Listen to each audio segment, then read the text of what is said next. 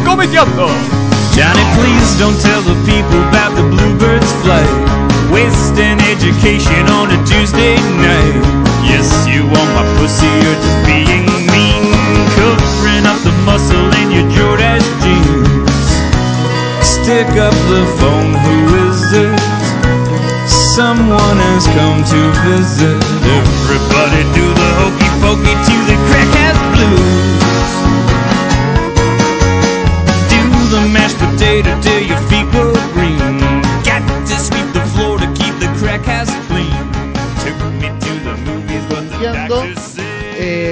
bueno, estamos con Hernán Cachadurian. ¿Qué tal? Y bueno, estamos con un invitado muy especial que es Diego Greenbaum. ¿Cómo te va?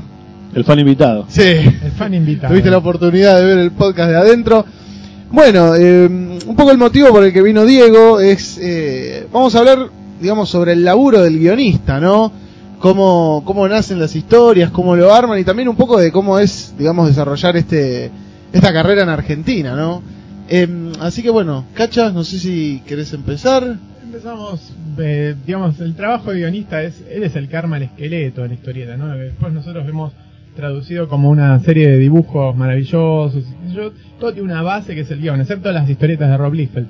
Pero bueno, todo el resto tienen una base que es sustentable que es el guion, que puede ser bueno o puede ser una mera excusa para presentar un dibujante, pero en otros casos hay guionistas que son estrella y en Argentina generalmente todos los guionistas este, son estrella y incluso muchos de ellos trascienden nuestras fronteras y llegan a, a- a países remotos, eh, pero digamos de, de- de primera línea, que tienen una producción extensa de historieta como Francia, Estados Unidos. Estados Unidos hay muy pocos guionistas argentinos, por decir casi Sí, no hay, ninguno. por lo Trillo de vez en cuando. no. Claro, no no. Trillo de vez en cuando en la heavy metal. Fabián Nicieza se puede tomar como argentino. No, no, porque vivió 15 minutos, creo, en como Michael Argentina, Fox, después claro. se mandó a mudar. Pero en, en Europa sí pega mucho, pega Trillo, este, y también, obviamente, bueno, eh, todo lo- la, la- la banda de guionistas que escribían para Scorpio.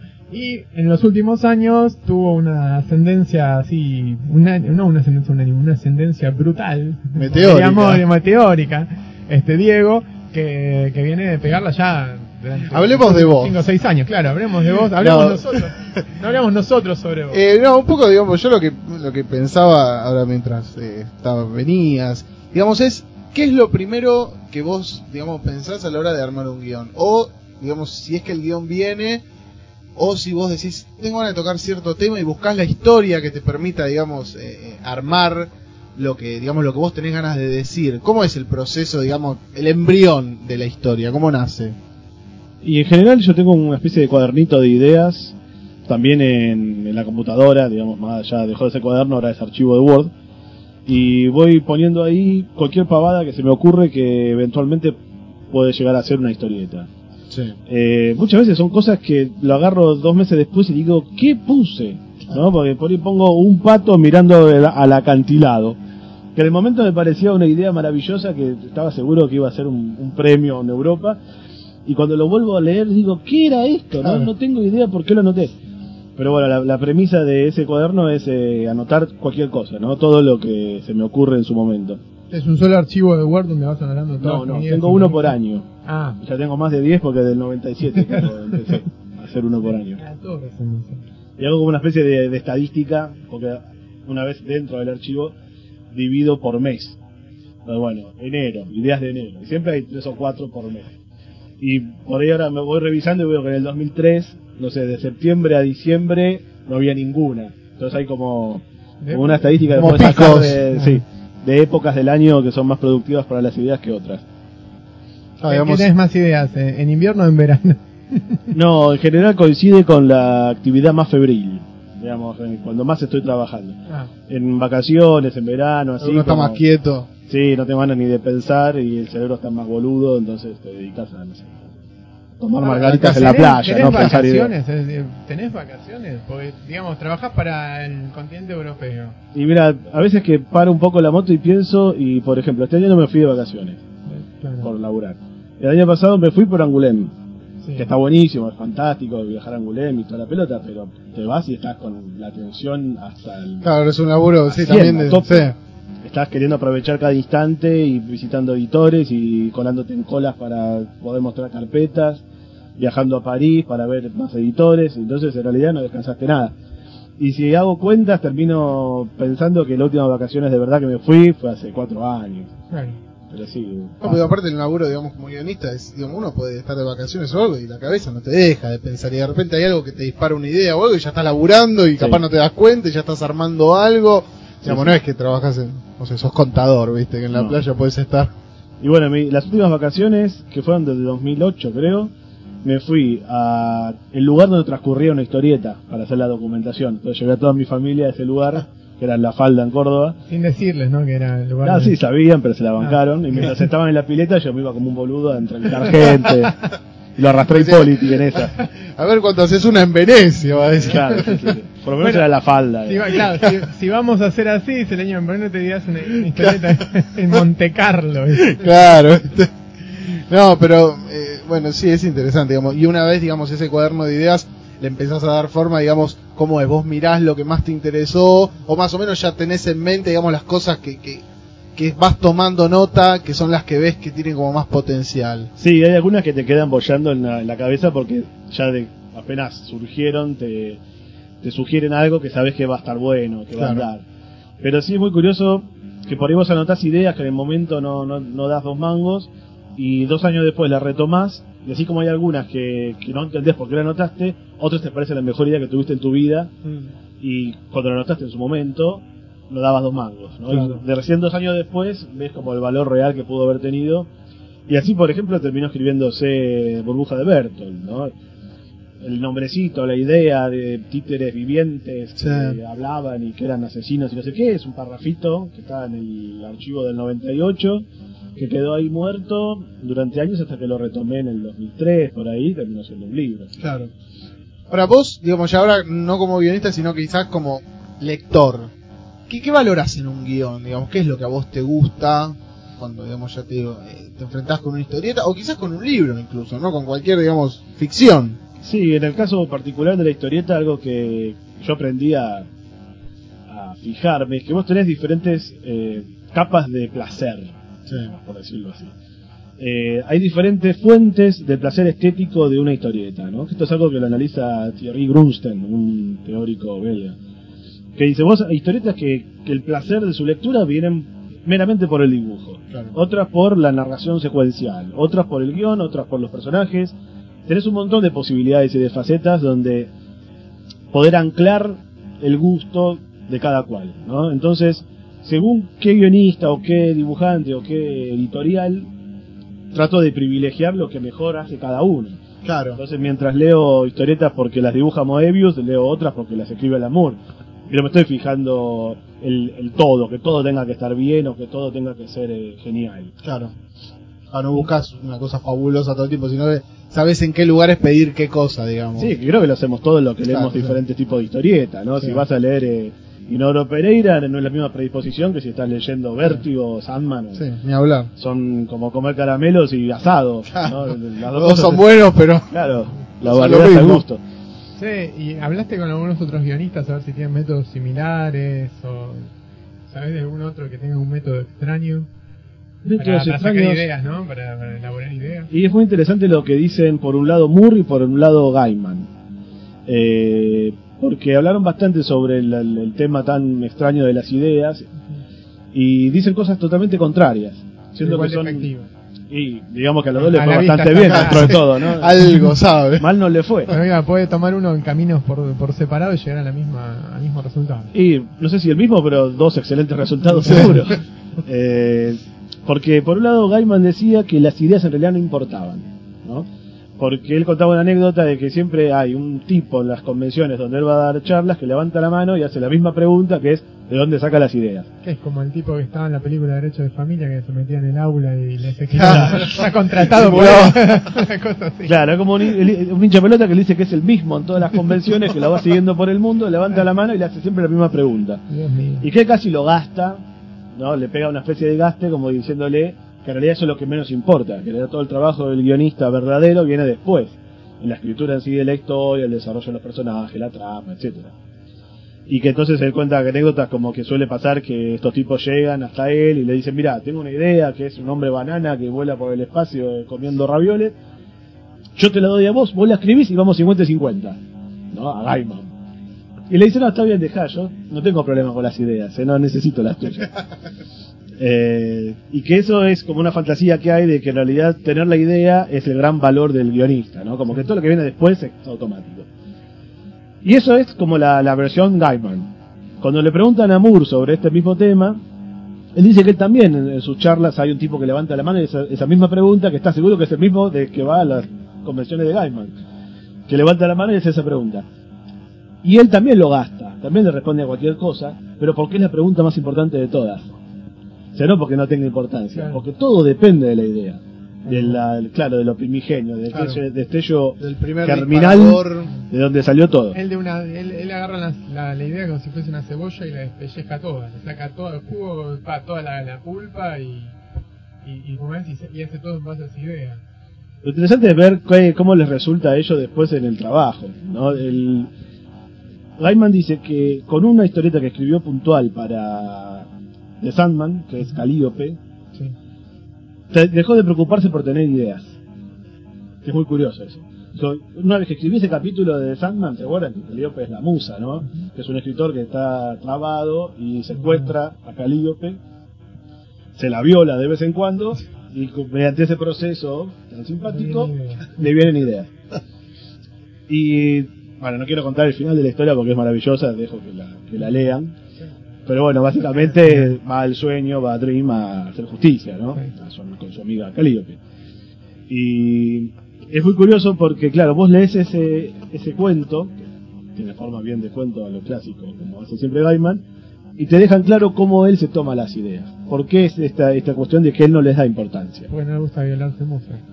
No, porque no necesita violarse musas. Cuando empieza a tirar una catarata de ideas una tras otra, una por globito, ahí te das cuenta cómo es que lo toma él. Creo que es el mundo de las ideas según Gaiman, ¿no? que es muy diferente al de Moore.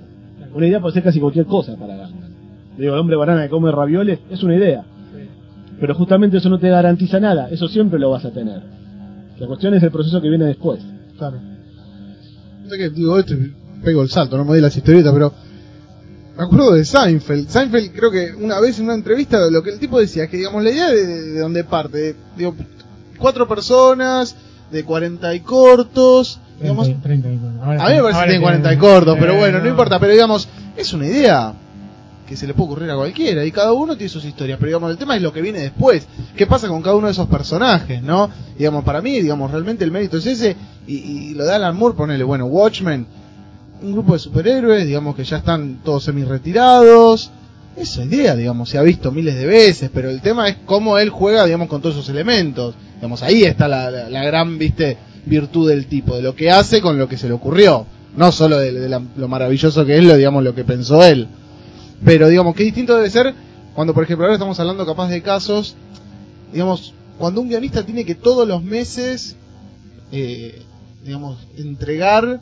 por ejemplo, un guionista que puede ser de una de- del, del mainstream en Estados Unidos, ¿no? Todos los meses entregando sobre un personaje una idea tras otra y tras otra y de pensar, digamos, lo que tiene que ser una historia a lo largo de un año, un año y medio, que distinto es, digamos, de el que, yo qué sé, bueno, yo- como Alan Moore, viste, digamos, que el tipo arma cosas, digamos, otro nivel, ¿no? Que no, se puede debe dar ser el lujo de hacer otra cosa en otro tiempo, quizás. Claro, digo, debe ser mucha presión el, el, el- eso, el mes a mes con los mismos personajes. Digamos, eso no creo que sea lo mismo y debe ser No, mucho no, más difícil. Claro, no creo que, que sea lo mismo para James Robinson que tiene que entregar sí o sí un capítulo de la GLE tenía esto por Claro. que, que para Alan Moore que le, encan- le encargan un proyecto puntual o directamente le dicen, bueno, acá le un sello y haz lo que querés. Claro, sí, sí, sí. Bueno, en su momento Alan Moore también lo hizo. ¿No? En su momento mantuvo series para los universos Claro. regulares. Y... Es mucho más difícil. Después eh, Alan, Alan Moore hizo Hasta la fama y después manténla, no echando a dormir, manténla, Claro. pero con proyectos puntuales. Sí, en realidad, digamos, hay excepciones. Grant Morrison ahora en Batman, ¿cuánto hace que está? No sé, como dos años, tres, tres más, años. más. no, no, en años, 2008. Digamos, y el tipo no bajó el, digamos, por lo, digamos, tenía que dar, no bajó el nivel. No Sí, decís, pero si hijo Grant Morrison puta, acá está choreando. ¿Cuánto se bancó? Tres años con los X-Men. En el Sí. 2001, 2002, hasta el 2004 estuvo más o menos. Y, y se la bancó con 10, 15 personajes que no pero uno, ahora uno lo ve en retrospectivo, digamos, son autores que vos ya te das cuenta que desde el ba- del día uno ya sabían todo lo que iban a hacer. Como que a los tipos les interesara, digamos, cumplir un ciclo, contar una historia determinada. pero el tema del mes a mes, digamos, debe ser muy, muy jodido. Igual es muy diferente el trabajo de un guionista que trabaja sobre universos restablecidos, como son los superhéroes, que el trabajo de un guionista que salta, digamos, a la nada, ¿no? Claro. teniendo que inventar todo de cero. Eh, es otro es un trabajo diferente, no es que sea más arduo o más fácil uno que el otro. No es uno que yo pude experimentar, ¿no? Escribir dentro de un universo preestablecido de licencias y de franquicias eh, comerciales, así como puede ser de Marvel. Pero me imagino que mucho del trabajo de la planificación de lo que es la idea ya la tenés totalmente condicionada. Vos sabés que hay un montón de cosas que tenés que respetar. Entonces empezás a pensar sobre una cantidad de información y de argumento previo enorme. Entonces es otro el trabajo. Más limitado todavía. Es limitado pero también es posibilitante. digamos. Claro, pues ya hay Escribir en. Ciudad Gótica con todo lo que se imaginaron un ejército de guionistas antes que vos, por ahí muchos excelentes, es fantástico también. Sí. Tener esos personajes que a vos no se te tuvieron que ocurrir, pero que los podés poner en tu mundo y los podés hacer jugar en, en Ciudad Gótica, Claro. es fantástico también. Y te ahorra un montón de trabajo, no tenés que inventar al Otro, Penguin, claro. al Joker, a dos caras, a este y al otro. O también De puedes optar por la nueva e inventar, pero te puede salir como a Larry Hama cuando estuvo en el 2001 que sacó un hombre tiburón, no me acuerdo bien. Claro, se te puede dar de hacer vanguardia, Ya, ¿viste? ya no podía hacer más nada el tipo y se mandó un hombre tiburón así duró dos números creo. y- Bueno, por eso en, en esos editoriales es bastante complicado que acepten que metas un nuevo personaje. Sí. Porque implica todo un trabajo de licencias, que vos Claro. cedas, que ese personaje que inventaste, el hombre tiburón, el hombre micrófono o el hombre raviol, tenés que poner que son de DC o que son de Marvel y que vos lo inventaste, pero para ellos. Yo creo que le haya costado mucho regalar ese hombre orca. No, no, pero pre- prefieren siempre que vuelvas a usar algún personaje previo, Exacto, alguno que claro. medio olvidado. Es otro trabajo, es diferente. Igual a mí me sorprende los que los guionistas que trabajan haciendo mucha cantidad de páginas por día, ¿no? Que por ahí no hace falta ir a los superhéroes. Eh, Mad la- Fraction, por ejemplo, ¿conoces a Mad Fraction? No. Bueno, en un momento se escribían no sé cuántas series de Marvel, Sí. tipo, Bueno, pero eso suele pasar, también lo hacía Stan Lee Hacían en una su fraction, momento, ¿no? Que hacía una cantidad de, Sí, de sí, guiones sí. increíbles. Pero yo digo Robin. Hood, sin ir más lejos, ¿no? La cantidad de series que ha llegado a escribir por mes para Italia o para la Columba era impresionante. A mí me parece físicamente imposible hacer eso, ¿no? Como que los Y encima a mano, porque en la época que Sí, a sí. lo sumo a y máquina. sin corregir, ¿no? Ese tipo de trabajo que me parece admirable. Solamente bajo los efectos de algo. se Socorre por tu cuenta, cachas. El departamento legal. El departamento- Los juicios. no se Sí, acá cada uno se hace responsable de sus dichos. No es humano. No, pero sí, claro, hay tipos, digamos, que, pero ponele un guion más o menos, ponele, volviendo a la, la burbuja de Bertolt, más o menos. Una vez que vos, digamos, te sentaste ya y dijiste, voy a armarlo, digamos, que decidiste después de esa idea que habías tenido, eh, ¿cuánto más o menos vos tomás de promedio que te, eh, te lleva armar un guion así? Mira, gran parte del tiempo yo lo gasto en la estructura, en el pasaje entre la idea y la historia. Sí. Se transformar esa idea en una historia. Establecer los personajes, los conflictos, lo- las tramas, todo lo que va a ser la, la epopeya del personaje. Porque yo, en, dentro del método que prefiero utilizar, establezco lo que se llama la escaleta, que es una división por página de todo lo que va a pasar en cada página, muy detallado. Entonces, para cuando escribo el guion, yo ya sé lo que va a pasar página por página. No tengo que andar improvisando o viendo por dónde sigo. Ah, Ese es el método más habitual, no es el único, pero es el que más suelo utilizar, sobre todo cuando son formatos de cantidad de páginas exactos, ¿no? que suele sa- pasar en Francia, que te dicen 46 páginas de un álbum francés, de tal medida. Entonces yo ya sé que tengo que planificar la historia para que entre exactamente 46 páginas. claro, porque no hay, no se puede No hay red. negociar eso, No, claro. no son 45, no son 47, son 46. Claro. Entonces sí o sí tengo que administrar la acción y todo lo que va pasando en esas 46 páginas lo mejor posible para que no te quede apretado, el final no te quede apurado o ese tipo de problemas que uno sigue teniendo de todas maneras. Claro, sí. Eh, una vez que uno hace eso, recién ahí me pongo a escribir el guion. Y Claro. por ahí el tiempo que me llevó llegar a esa escaleta es mayor que lo que me después me lleva a escribir el guion en sí. Claro, puedes planificar, digamos, cuánto va a durar cada escena. O decidir cuáles escenas son las que van y cuáles no. Claro. ¿no? Porque yo trabajo mucho sobre hipótesis. Sí. Entonces yo digo, esta es la idea. ¿Cuántas historias puedo contar sobre esta idea? Y voy pensando, bueno, una historia que vaya por este lado, por este otro, por aquí, por allá. Acá el malo no muere, acá vive, acá muere el bueno, acá se hacen amigos y acá se casan, se hacen, travestis. Bueno, una vez que tengo todo el, el espectro de posibilidades de las historias que puedo contar sobre esa misma idea, elijo la que más me gusta y recién ahí empiezo a armar la escaleta. Claro. ¿Entiendes? sos de desechar mucho, así, digamos. Te pasa, digamos, que terminás como sacrificando un montón de ideas que decís, puta madre, esto me gustaría meterlo, pero no puedo por espacio. Sí, sí, es espantoso. Sí, Es como matar a, a un hijo tuyo porque no lo puedes alimentar para alimentar al resto. Después lo puedes reutilizar para otra cosa. Sí, la bruja de Bertolt tenía unas escenas maravillosas por la ciudad que explicaba cómo funcionaba toda esa ciudad, las Sí. galerías, la gente, cómo vivía. Todo un desarrollo que en realidad no era indispensable para la trama, pero que yo me había gastado en hacer por, por vicio. Pero hay veces que digo, eso debe estar bueno también incluso porque te debe ser más fácil pensar cosas. Yo me acuerdo de una vez, eh, Tarantino creo que fue que dijo eh, en, en la última película, en Bastardo sin Gloria, que contaba que él, digamos, armaba toda la historia que a él le gustaría contar. Y después elegía qué contaba. Y que aunque, digamos, había cosas que quedaban afuera, en el universo de ese personaje seguían vivas, digamos. Entonces, capaz, aunque esa escena quedara afuera, él le servía para ver, digamos, para después pensar mejor cómo se iba a comportar tal o cual personaje, digamos. Y eso es un poco lo que. Sí, sí, bueno, eso me pasa sin saber que también lo hacía Tarantino. Pero, por ejemplo, en el Mortero Zabaleta que hicimos con Dante, quedó afuera el 80% de lo que habíamos pensado. ¿no? Claro. Y todo lo pateamos para los futuros libros que después nunca vinieron. Pero yo creo que eso colaboró para gen- generar la verosimilitud o todo lo que Claro, tenía. por eso digo, para el laburo, digamos, en tu caso está buenísimo, Claro. porque te- digamos, te permite, digamos, como desarrollar bien los personajes, digamos, a pesar de todo lo que quedó afuera. Sí, igual siempre quedas a la expectativa de cuándo tenés la, la Director's Cut, ¿no? Claro, La posibilidad de emplear todo eso que usaste. Claro. Se quedó ahí. Sí, sí, sí, porque digamos, debe ser muy jodido, digamos, renunciar a, a- a la idea que uno tuvo y eso. Pero, pero nada, digamos, yo en la burbuja de Bertolt, no sé, vos me dirás, ¿no? Pero por momentos, digamos, lo que, hay un comentario político como bastante marcado, puede ser, digamos, y, y social, digamos, lo que vos pintás. Y después estaba leyendo eh, Planeta Extra. Sí. Y, digamos, también, digamos, hay eso, ¿cómo fue el tema de, de publicar eso en España cuando tiene, digamos, como un folclore tan de acá? Porque hasta el- a mí me llamó la atención hasta la idea del personaje con el mate. Sí, bueno, pero quedó una cosa medio rara porque en los de Planeta de Agostini tradujeron todo al español. Sí. Ve los tipos tomando mate y paseando por el conurbano y hablando de. Oye, amigo. y, eh, colega. con ese ca- y no se va a ir, y encima con ese capullo, me dice. Sí, no, y yo me- no lo puedo leer, no lo puedo abrir ese libro. Sí. Cuando vi eso, pero bueno, estaban pagando muy bien con el premio y todo, no, no daba para protestar Claro. demasiado. Ya sabía que iba a venir así la mano.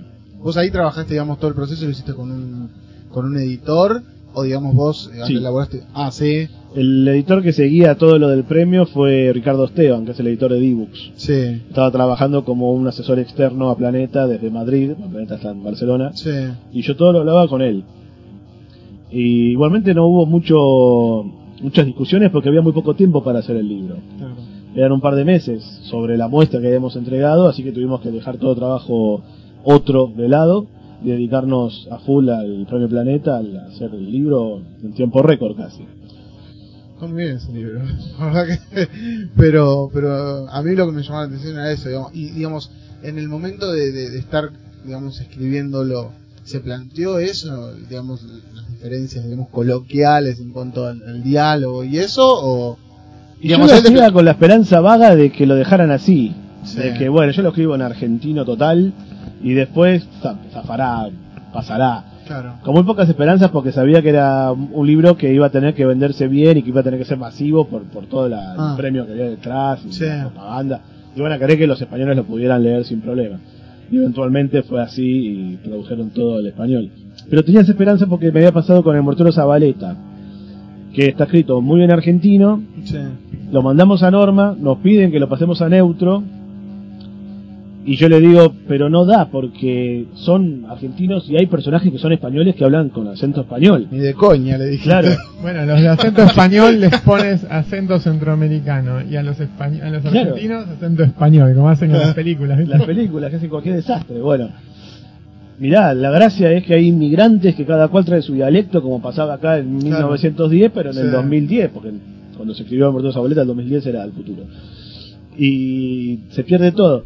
Y cuando se lo digo al editor de, de Norma con el que estábamos trabajando, me dice, bueno, déjame que lo hablo con mi jefe. Y después, un par de días después, me escribe y me dice, menos mal que me protestaste y defendiste tu posición con el mortero Zabaleta, porque yo estaba totalmente de acuerdo con vos.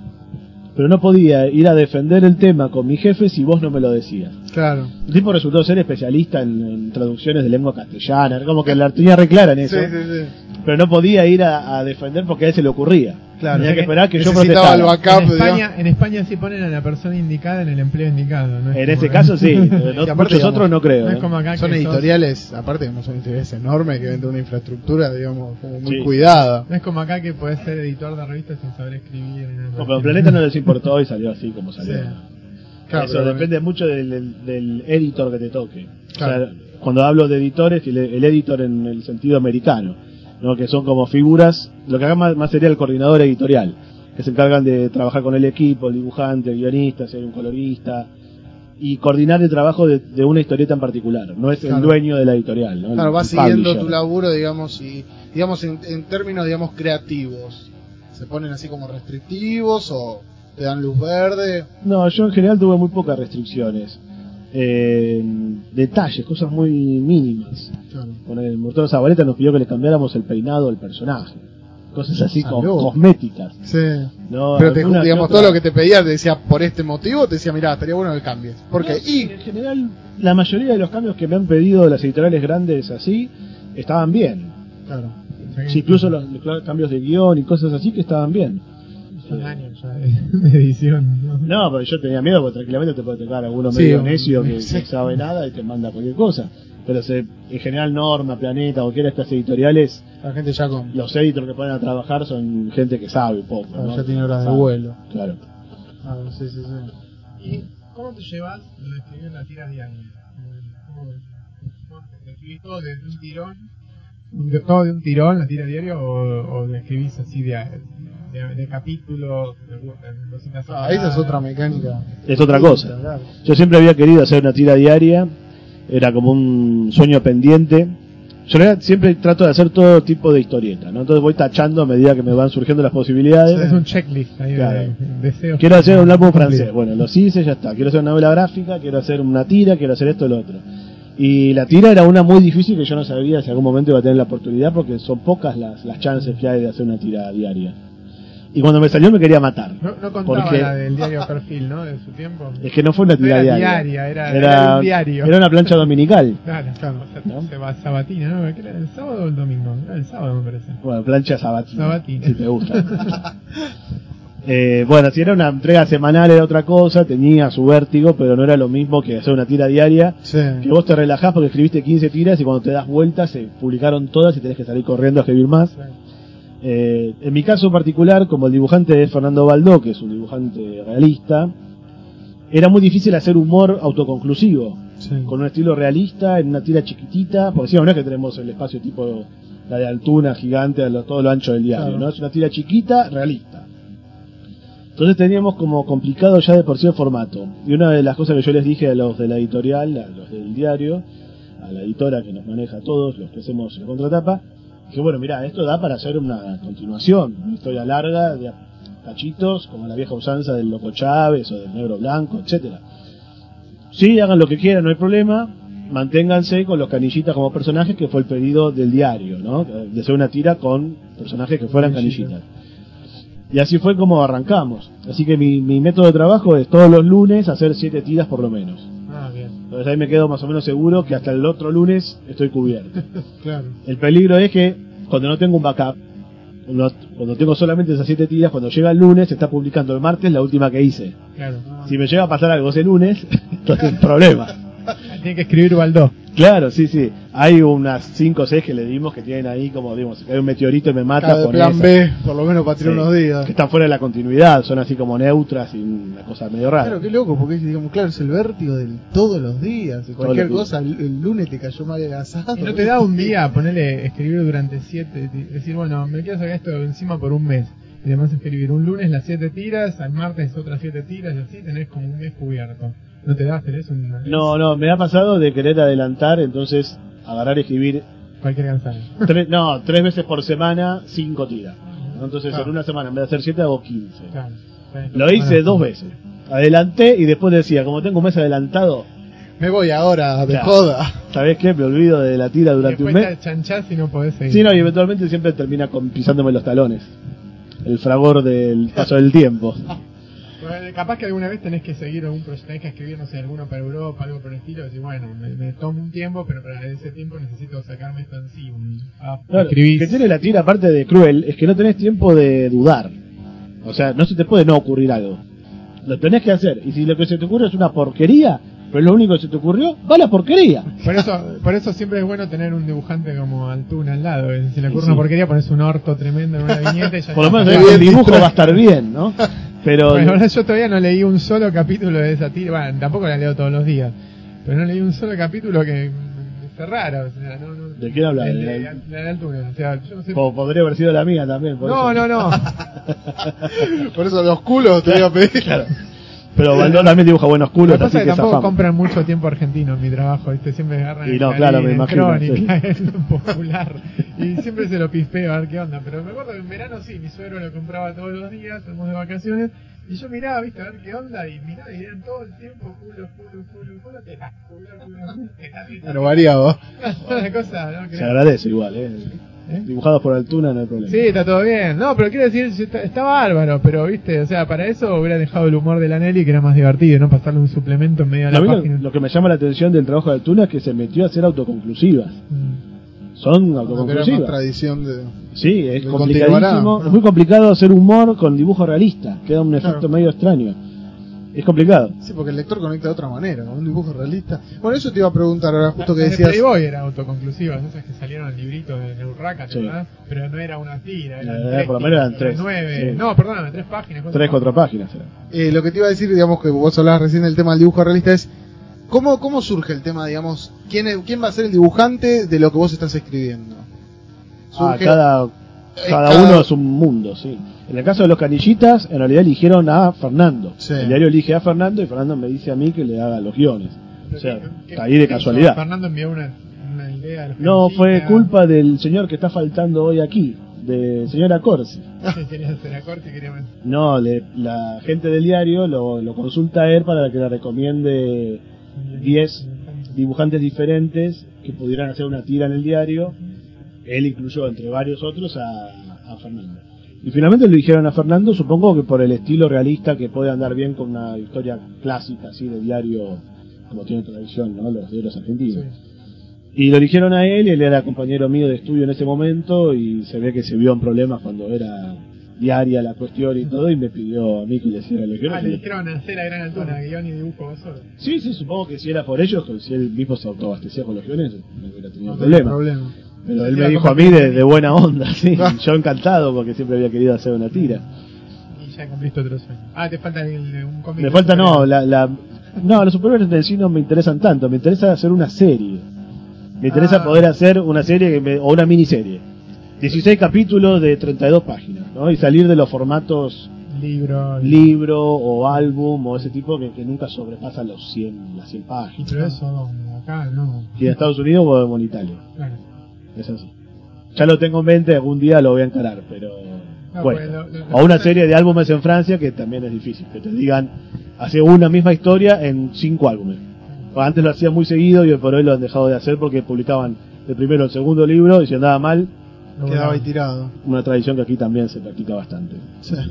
Sí, pero con los libros editados en otro lado igual, porque acá tenés este Peter Pan, te editan el 1 y el 2 en fetas en, en una revista, bueno, nunca podés terminar de leer Peter Pan. bajón eso, ¿no? Porque, digamos, para el, para el guionista, para el dibujante, para el lector, todos putean, porque te cagan, digamos, vos estás leyendo, estás enganchado con una historia, y lo peor es, digamos, cuando, una cosa es que dejen de publicar algo que, yo qué sé, que acá republican, no sé, Peter Pan, cuando el último lo podés conseguir, Yo- pero digamos, cuando vos estás haciendo Claro. algo y la, la, la editorial te lo baja, Y Ahí- no sigue, no existe. Claro, no Lo hay forma. no existe.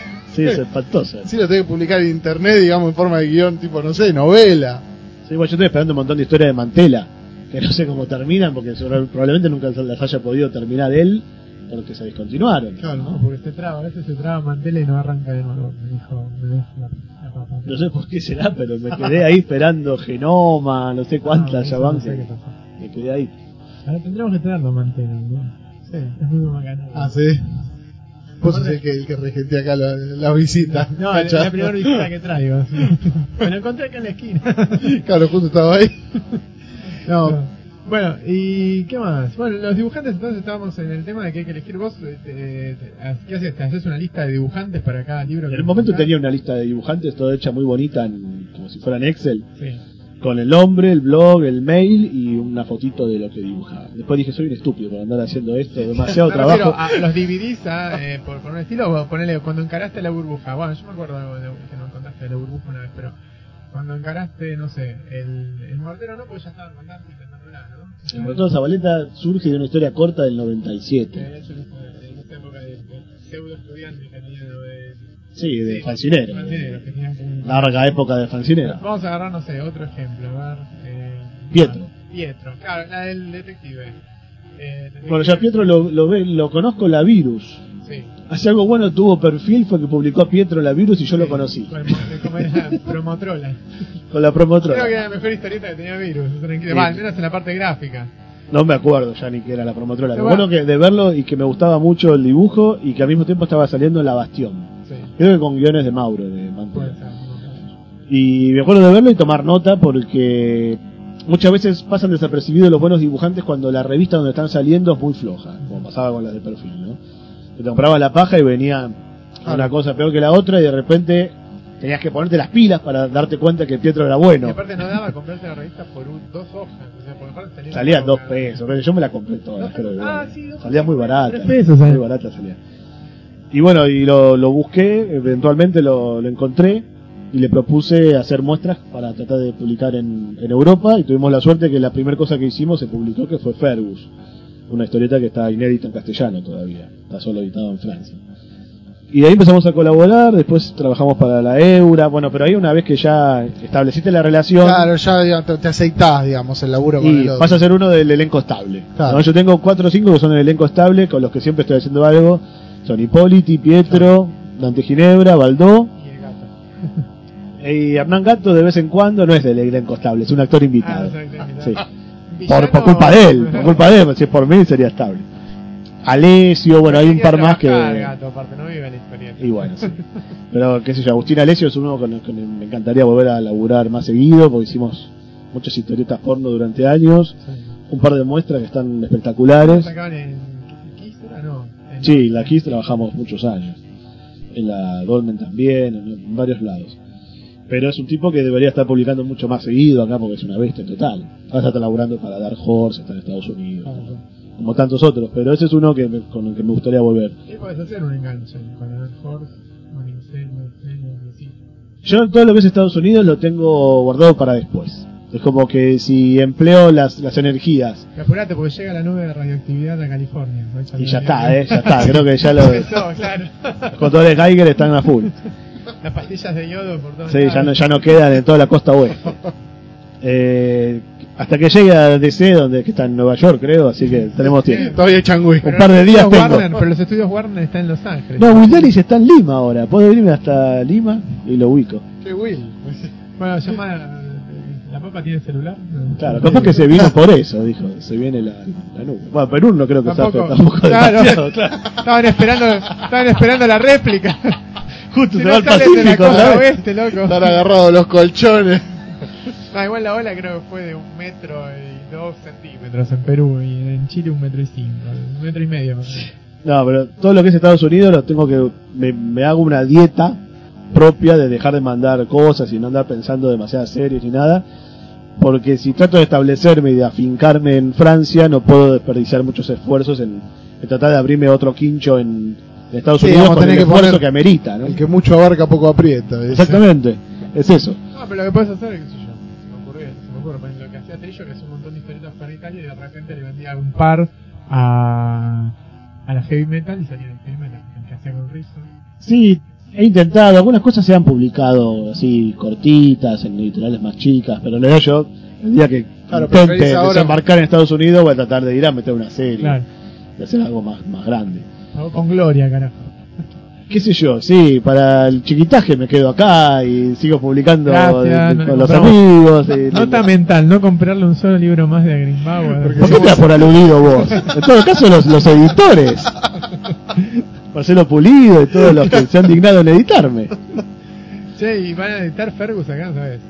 No hay- Bueno, Marcelo Pulido lo tiene en mente si funcionan los que han editado hasta ahora, o sea, Pero el los último que editó Pulido fue hace como seis meses más. fue Gran Lienzo, y bueno, se está fundiendo con mis lindos.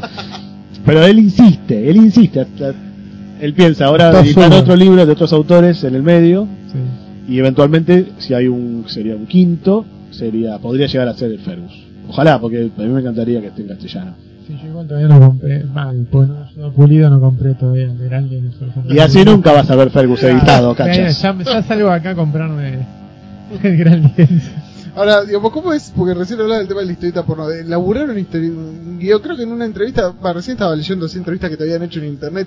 Y no me acuerdo, alguien te preguntaba sobre, digamos, cómo era elaborar una guion para una historieta porno. Digamos, cuando ya tenés como un eje planteado de antemano, ¿no? No, La excusa para el garche. Sí, me han preguntado, me han preguntado muchas veces si no era un absoluto chanta por hacer guiones porno Sí, la verdad directamente. es- no, discúlpame, es un arte también, porque vos ves películas porno de esas que hacen ahora, que dije Chichila Ru, ponele, Es y ves otras dirigidas por Paul Anderson, y vos ves que es una suerte de director que le pone algo de onda Sí. a las películas porno. Y hay otros que dicen, esos que, que, que parecen dos, negros, dos negritos así grandotes en cámara, y dicen, yeah, yo, yo, eh, eh", y pelan un coso enorme y le hacen a, le agarran la mina y le entran Bueno, que en realidad, ahora digo, el, el porno. ¿De qué, Claro. ¿De qué estás viendo, Esas vos, películas boludo, feas que últimamente? te bajás de internet, así. ¿Qué quieres que te Hombre de familia. Cacha? No entiendo tu pregunta. No es una pregunta, es un planteo. En realidad es una, una explicación hacia Martín que, se puede contar una historia con porno. No, no, pero digamos, tiene, digamos, como. Bueno, en realidad es como cualquier género, digamos, tenés, digamos, ciertos ingredientes a los que te ves forzado, digamos, a, a poner Mirá. en, en- en pantalla. Eso eh, pasó algo muy gracioso en, en España, en un viaje que hicimos, que hubo una charla de cómic porno y éramos todos autores porno y una actriz porno. Estábamos todos como locos, más vale, imagínate, sentada en el medio la- una de las actrices más famosas de España. Y la mina decía que se tocaba leyendo nuestras historietas y nos volvía a todos locos. Y en un momento, Les pagan por decir eso, es increíble. no, en un momento, yo eh, como que plantean del público, ¿por qué la gente, por qué creíamos nosotros, los autores de historieta, que la gente seguía comprando las revistas como la Kiss o la Eros y todas esas historietas, existiendo internet? Claro. Vamos a andar, ir y pagar 4 euros por dibujos de minas en bolas. Si entras a internet y gratis tenés Películas toda clase de mujeres haciendo todo tipo de actos y hombres y animales gratis. Digamos, ¿cuál es la gracia de seguir comprando una historieta que está dibujada? Como si por eso fuera inmediatamente inferior el resultado, ¿se entiende? Claro. Y justamente eso lo terminó respondiendo la actriz porno, no nosotros, los Ah, autores. Como la actriz porno. Y dijo, no, porque ustedes hacen fantasías. Ustedes cuentan un cuentito, ustedes dibujan las mujeres ideales o las que más les gustaría. Ustedes hacen fantasías. Pero yo no. la mina agarra, actúa y no, ni siquiera hay argumento por hoy en las porno. Es una Claro, habitación, viene el muchacho, viene la chica y ya está. Es más, ya ni siquiera habitación, directamente ahí al lado de una pileta. No, no. En cambio, en la historieta porno te pautan muchísimo los guiones. No solamente por la cantidad de escenas explícitas que tiene que haber, sino por el género, por ejemplo. Una de las máximas que había en la cúpula era que no podían ser de géneros muy alejados del realismo. Claro. Tenía que ser siempre la secretaria, la compañera de la facultad, la, no sé, la profesora. La Tenía que ser similar a lo que hubiera sido una fantasía realista del que compra la revista porno. ¿Se entiende? Tiene No, que nada. mantenerse lo verosímil. Yo quería Que hacer, no sé. llegar para que tenga una, tengas una posibilidad de que te pase. Claro. Yo llegaba con historias que era la emperatriz, dominatriz, porno del espacio exterior. Y 100.000. sus- Cagando claro, y mal. 150.000 clones de mujeres lésbicas y ninfómanas. Y me decían, no, viejo, no, esto en Lorna está para Spiri. Claro, Eh, Lorna no. exactamente eso no. Tenés que hacer algo más realista, más tranqui, con mujeres que no sean hiper recontra, tienen que ser naturales, sanas. Esa era una indicación muy divertida. Sana. Sanas. Sí, con erupciones en la piel no. Sí, porque me pasó con Alessio justamente que una de los mayores hits y de una de mis obras que más llevo mi corazón se llamaba. Vampiras Blancas. Imagínense por qué pueden ser vampiras blancas. No se alimentaban precisamente de sangre. Las vampiras lácteas. Claro. ¿Qué pasaba? Eran chicas, como cualquier vampiro, eh, pálidas, Pálidas. con cara medio de muertitas. Ah, demacradas. Y nos dijeron, la historia está buenísima, está todo bien, pero ponele rubor a la cara de la Dale un chica. poquito de color a esta chica. borrale Tienen que estar sanas. Y era una, lo tenían recontra estudiado eso, ¿eh? Pómulos, claro. Sí, sí, así que hicimos va- vampiras rozagantes. Llenas de vida. Llenas de vida. De buen tomar.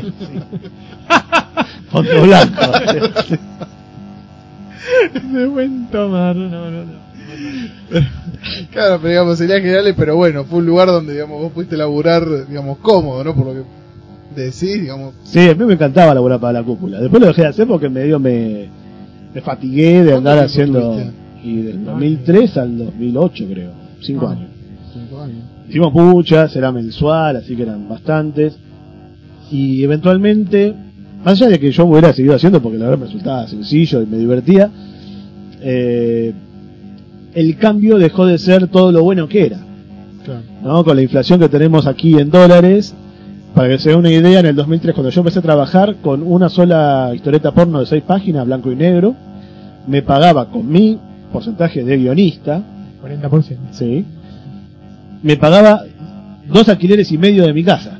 Era maravilloso. Eso en gran parte me permitió salir de la publicidad y empezar a dedicarme profesionalmente a la historieta, era el, el cambio a ese nivel. Y cuando dejé de trabajar en el 2008, para pagarme un alquiler de mi casa tenía que hacer dos historietas y media. O sea, se dio vuelta la proporción. Y creo que hoy por hoy tendría que hacer, no sé, cinco. Con el costo de los alquileres actuales. Claro. Entonces de- dejó de rendir en la manera que lo hacía en su momento y eso fue gran parte del- de la razón por la que tuvimos que dejar de hacerlo. ¿Cómo, digamos, y cómo, cómo surgió el contacto? Ese fue uno de tus primeros laburos profesionales. de- Primero, Claro. la primera vez que cobré una historieta fue en el 2003, una porno para la cúpula. Que volví con la plata así, me quise hacer el millonario tirando para arriba y eran tres billetitos que volaban. Pero bueno. tres billetitos de 100 euros. Tres billetitos, de sí. España. Claro. Pero claro. bueno. Pero, digamos, ¿y cómo, cómo surgió cómo, eh, ese contacto?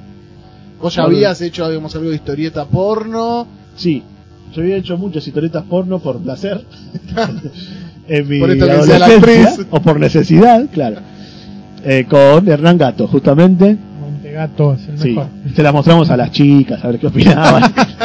Tipo siento lo dibujé bien, ¿ah? Sí, había una que era muy divertida, y una chica que paseaba en una especie de bosque de penes, penes de como 17 metros de alto, la chica miraba, los acariciaba y hacía cosas raras. Eh, hacíamos Esa todo ese la tipo. dibujaste La hizo el Gato, la colegio, hizo, no la de hizo. clase. Y sí, era de la época del colegio. En el medio del colegio. Así que práctica teníamos. práctica en ese sentido teníamos. De otro tipo no teníamos mucha práctica, de ese sí. Y eventualmente conseguí un mail, y ya ni me acuerdo de quién, de uno de los editores de la cúpula, ni me acuerdo cómo, mandando y escribiendo mails, insistiendo. Ah. Ah, no, porque habíamos ganado con Hernán, con Hernán Gato, habíamos ganado una beca, no una beca, una mención. Una mención de la revista El Víbora, Yo en vi el una mención 99. en el libro de clases del, del secundario. No, no, una mención de, un concurso. el El, arte de nuestros estudiantes. Sí. Y ahí entramos en contacto, creo que con Migoya, con Sabaté, algunos de los que estaban laburando en la cúpula en ese momento, y ahí quedó el. contacto. El contacto. Ahí empezaste. Mandé, mandé varias que no entraban porque tenían muchos eh, muchos condicionamientos sobre qué tipo de dibujo, el tipo de guion y todo, pero eventualmente después de un par de intentos empezamos a publicar con, con Alessio, con Agustín. Qué furor, ¿no? De la revista. ¿Cuántos años hace que se publica esa revista en España? Mucho, muchísimo de los 80, sí. Y eh, yo no sé si será, qué tan verdad será, pero durante mucho tiempo me, me decían que era la revista más vendida de España. Así tipo antología, la única que había sobrevivido a todas las que se extinguieron y la que más se vendía. La época de, de fines del och- del 80 que terminaron no sé cuántas revistas que después vinieron acá aparecieron en saldo en los Sí. Sí, sí. a dos pesos una cosa así, te llevas un flor de revistas, o sea, son en 84. en 84 y todas esas que comprabas ahí en, en librerías Libertador a dos pesos. Y todavía hay. Todavía- Rivadavia. Parque Rivadavia. Encima en Parque Rivadavia no había nada inferior a Yo me acuerdo de los 80, año 86 por ahí, de pedir como regalo de cumpleaños una zona 84. Muy bien, ¿eh? Era así como una emoción absoluta. Porque imagínate que le regalen una zona 84 a los 6. ¿Cuántas del 84? Yo tendría 10, 9 ponele, años. 11, 9. Menos mal que los padres no abrieron la revista. Claro, para ver qué trae. Lo divertido fue cuando pedí Gran Xerox para mi cumpleaños número Ah, 12 muy bien. y se armó el quilombo, sí. ¿De dónde sacaste? Eso ya de la tapa llamamos la atención. Bueno, vamos a hacer un- una pequeña pausa y bueno, ahora volvemos con el, en el segundo bloque.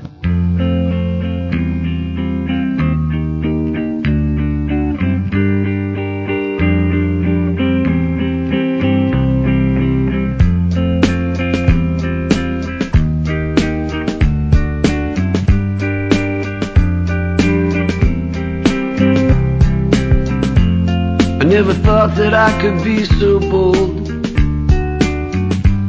even say these thoughts aloud.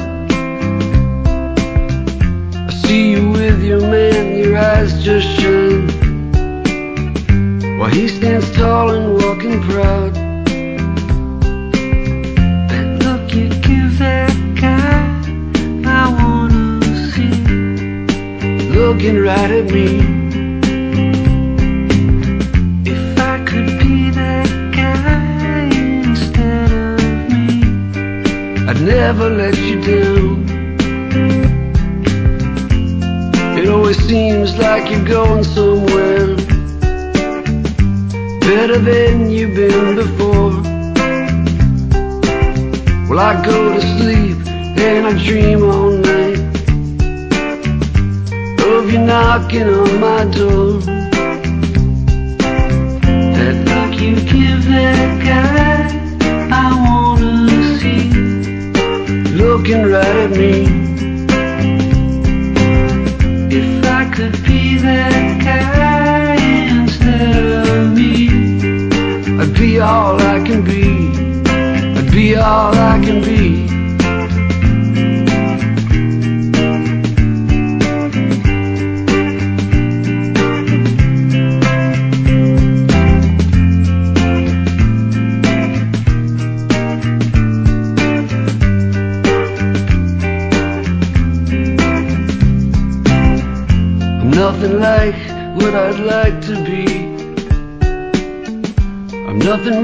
I know it's true. I lack the style and the pedigree. And my chances are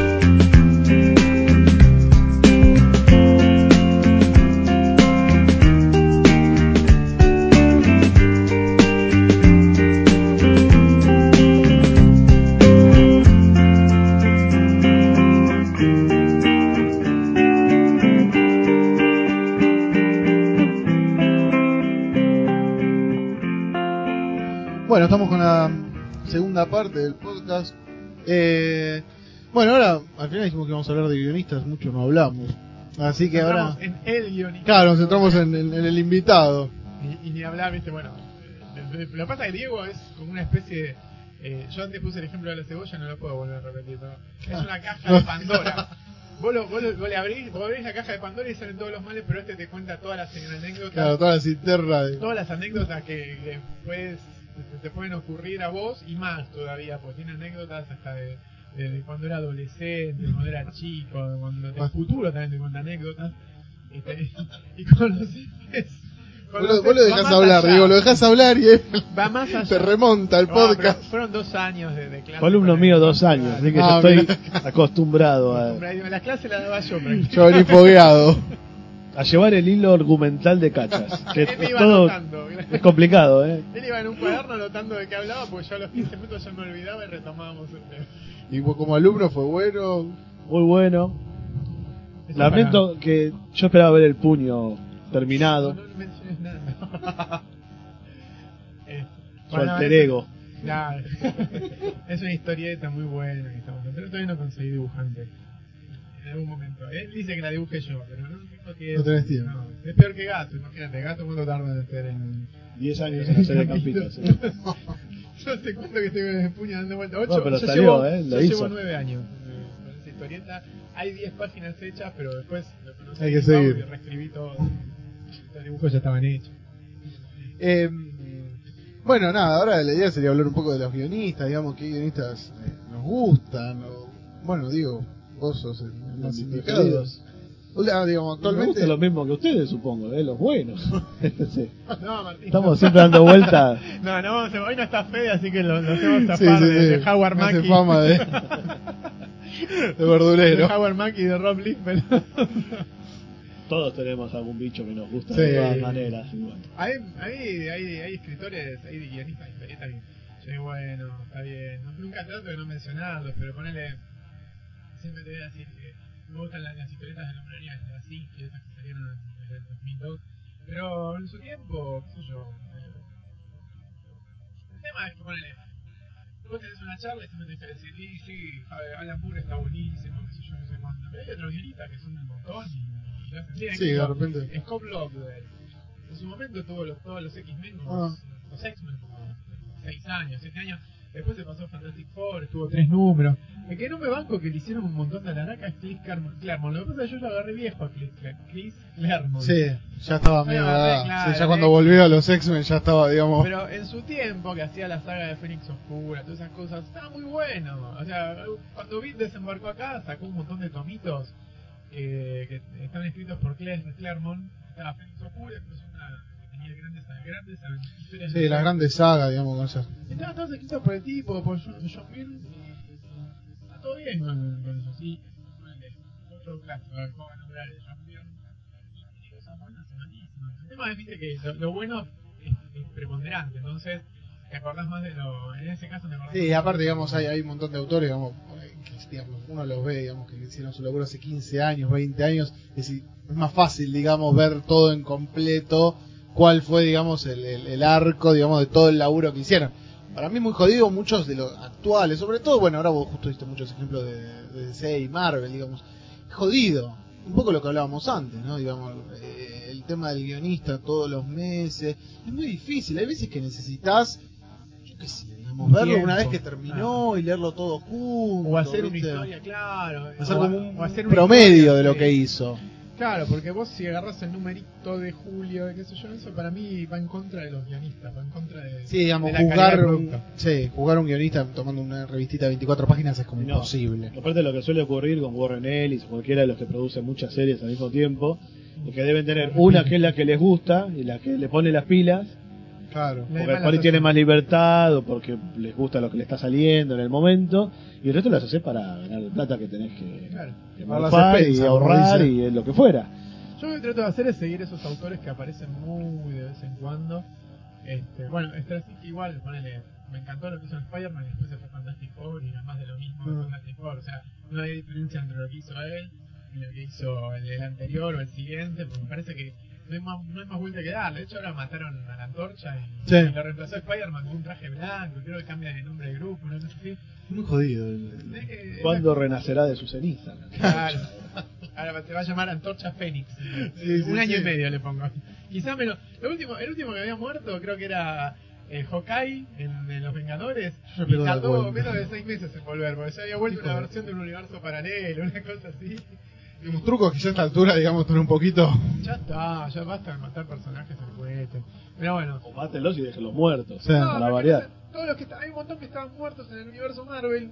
Y resulta que cuando hicieron la. El único que sigue muerto es el tío Ben, digamos. Es el único que nunca volvió. muerto, Claro, porque les conviene tenerlo más. Es, es más piola muerto que vivo. Ya va a ser villano de alguna saga, Como ¿viste? los padres de. ¿Cómo de Batman. Claro. que que son mejores muertos que vivos. Pero ponele. El que. todo lo- la mayoría de los personajes que habían muerto volvieron en la invasión secreta. Ah. Era la esposa de. de Hawkeye. De Hawkeye, sí, la mina esta, la rubia. La mujer, ara- la mujer araña que no estaba muerta, pero más o menos. Hoy en C5N estuvieron un rato largo hablando de ahora Morrison en Batman, viste, metió nuevo al personaje del, del gaucho.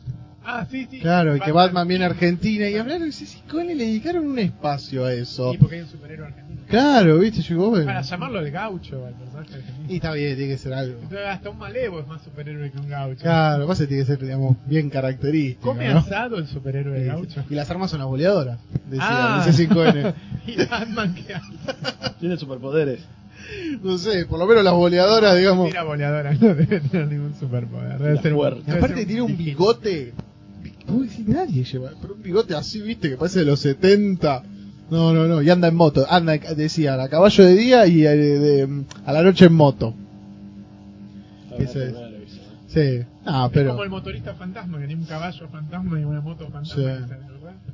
En la Qué película de jodido. Rider. Hijo de puta esa Y película. ahora viene la 2. Pero bueno, no nos vayamos del tema. Los, los autores que aparecen de vez en cuando, como Kevin Smith, se guarda, se guarda, se guarda y de repente le, le ofrecen un fangote y se manga a escribir como lo que hizo en, en Green Arrow, que eran como 12, 13 números. Sí, sí. Y lo que hizo en Daredevil, que también fueron. ¿Cuánto eran? 8 Creo números. Un poco más, ¿no? Como 8 12. o 12, ¿no? Sí. No, parece que eran 8. Pero misterio. y- Que era, sí, estuvo muy bueno, después se cayó al final y levantó en lo último, pero estaba muy bueno. Y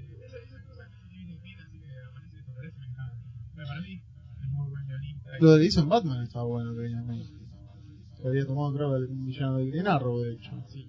Y ¿cómo es esto? Eh, Cacofonía, ¿no era? cacofonía. Sí. Cacofonía. Sí. Lo de... En inglés después suena de los pasos. Diego, ¿qué guionista, digamos así? De los últimos tiempos. Sí. Y me gustaba mucho Brian Bogan. Y trataba de ir leyendo todo lo que iba saliendo de él. Sí. Después con White the Last Man, cuando llegó el número 60 por ahí, la verdad que me ¿Te tuve ¿Cansó? que remarla mucho. Sí, sí, sí. Ah, sí, yo me acuerdo cuando estábamos en clase estaba terminando. Sí, me, me parecía que la tuvo que estirar en algún momento y Y se notaba. se notaba, sí.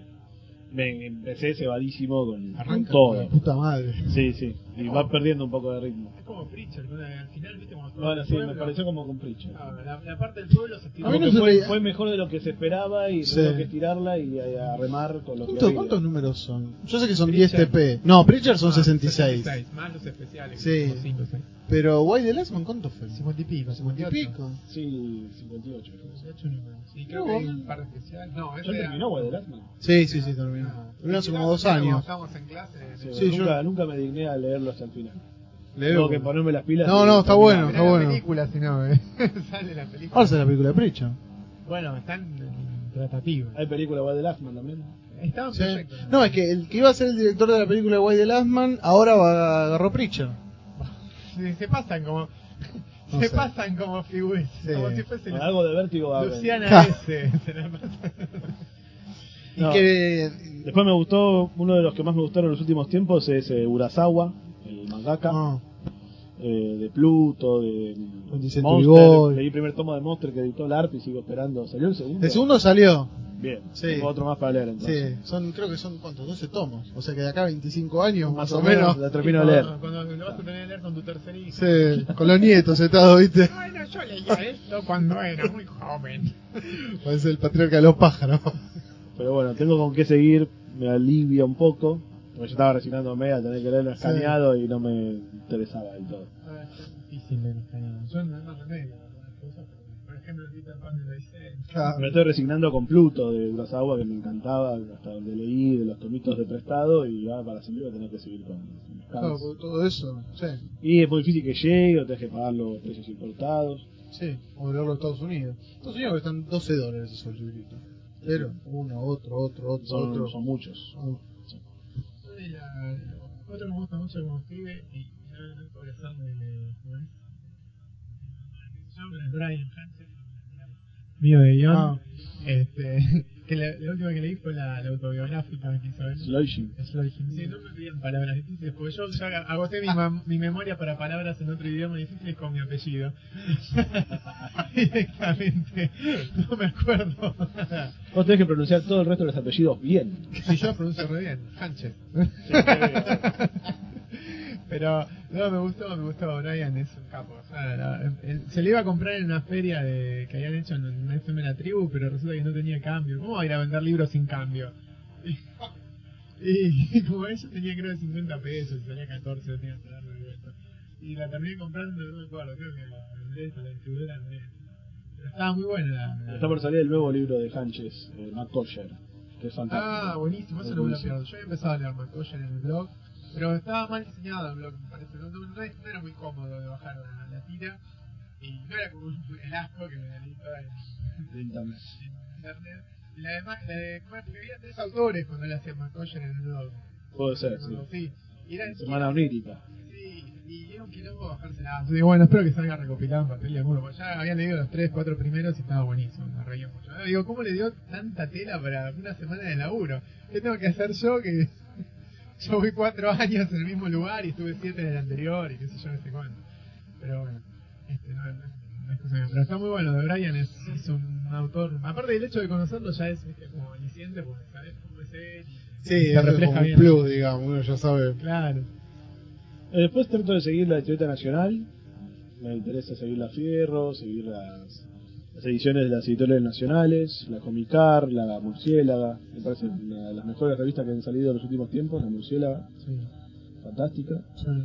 Y eso, más que nada por una cuestión profesional, de que es el medio en donde yo también publico, entonces me gusta ir enterándome de lo que va saliendo. Todas las series que está saliendo ahora en la Fierro, las regulares, me gustan todas. Todas, todas. Todas. Están todas buenas, está Bolita, Tristeza. Sí, eh, bien me gusta Bolita, me gusta la de Sala. Bueno, me hace reír. ya- Poética de Santis, ahora Alexander con Cráneo, están todas buenas las series actuales de la Fierro. ¿eh? Sí, bueno, yo me gustaba más hace tres años la Fierro, pero siendo un por decir tres años. Pero sí, qué sé yo, hay, hay números mejores que otros, eso es lo que me molesta. Cuando la, la Fierro empezó a salir en, el- en, en la- en la primera época, 84 por ahí, yo los primeros números cuando los conseguí me parecieron fascinantes, los primeros números de la original. Y cuando salió de nuevo en el 2006, esperaba que saliera otra vez, digamos, la- la- que salga con esa calidad, ¿no? No, no que, digamos, no esperaba que publiquen Corto Maltés, esperaba que publiquen este, historietas, eh, qué sé yo, de, otro nivel. Y me decepcionó un poco, quizá me quedé con esa idea de, de querer que, pul- que publiquen, no sé, Trillo y Altuna en todos los números. Claro. Y no, no va y tampoco va a ser. Tenés trillo de rizos todos los números ahora. Ahora. Pero antes tuve a Trillo y Domínguez, era... eh, no, Trillo y Trigo. No. ¿Cómo ¿En se la última etapa? No. Varela. No, no, antes, cuando empezó en el Grillo. 2006. Grillo. Eh, y, y bueno, no sé, eh, debe ser un buen. La histori- la historieta de Salvador estaba buenísima. Y la de Ángela de la Muerte, que de Salvador también. Pero no sé, debe ser que tengo predilección por algunos autores o algo por el estilo. Y no, no me termina Bueno, de. tiene que ver con el gusto personal, ¿no? Claro, sí, no sé, no hay algunas que no me terminan de cerrar. No voy a decir nombres ni nada porque si no después me van a pegar. Pero hay algunas historietas que no me terminan de, de cerrar.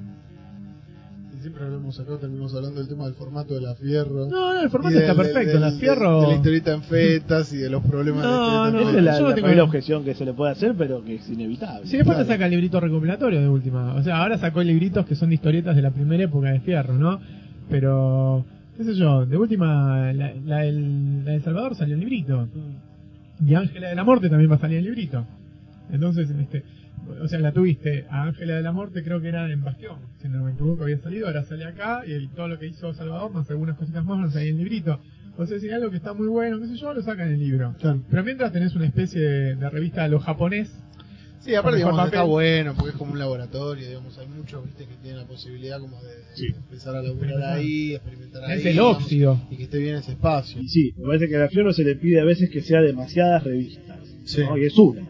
Es una que tiene un criterio editorial que es claro y que siempre fue similar, tanto en la época clásica como en la actual. Que Claro. es la impronta de Saturday, ¿no? Ah, Y que a veces se le pide que sea otras revistas al mismo tiempo que no que nunca la va a poder ser. De decir, digamos, otra revista donde podría haber como quizás nuevos autores u otros géneros. Más lugar o- para nuevos autores o lugar para historietas más de tipo americano.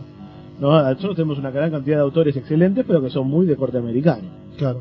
Tener, no sé, de Frusin, Manco, Olivetti, el mismo Rizzo, que en la, la Fierro en la actualidad. Y un montón de gente que está laburando para esos mercados con estilos que se, se abren de lo que siempre fue Fierro y que no tienen hoy por hoy, hoy no los ves publicar, no están, ¿no? Que, que sí por ahí publicaban un poco más algunos, los más jóvenes, cuando estaba Bastión, que tenía una, se asimilaba un poco más a lo que es Vértigo, Claro. ¿no? Y la historieta más de género de ese tipo, de género moderno, por decirlo así, de que fue por el policial, el terror o la ciencia ficción, hoy por hoy no, no sale, no aparece. Y aparte tenés un problema que es a, a veces, no siempre, ¿no? Los colores.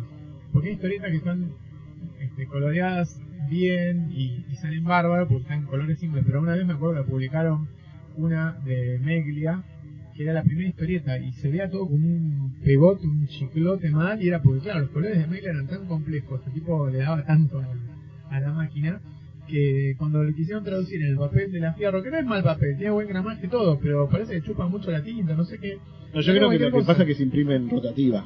Apa. Es una excelente rotativa que, que parece que no fuera, pero es. Entonces tiene un grano que es mucho más grande y la definición es menor que una imprenta común plana. Entonces yo lo veo con cielo alto, con la serie que estamos haciendo con Pietro.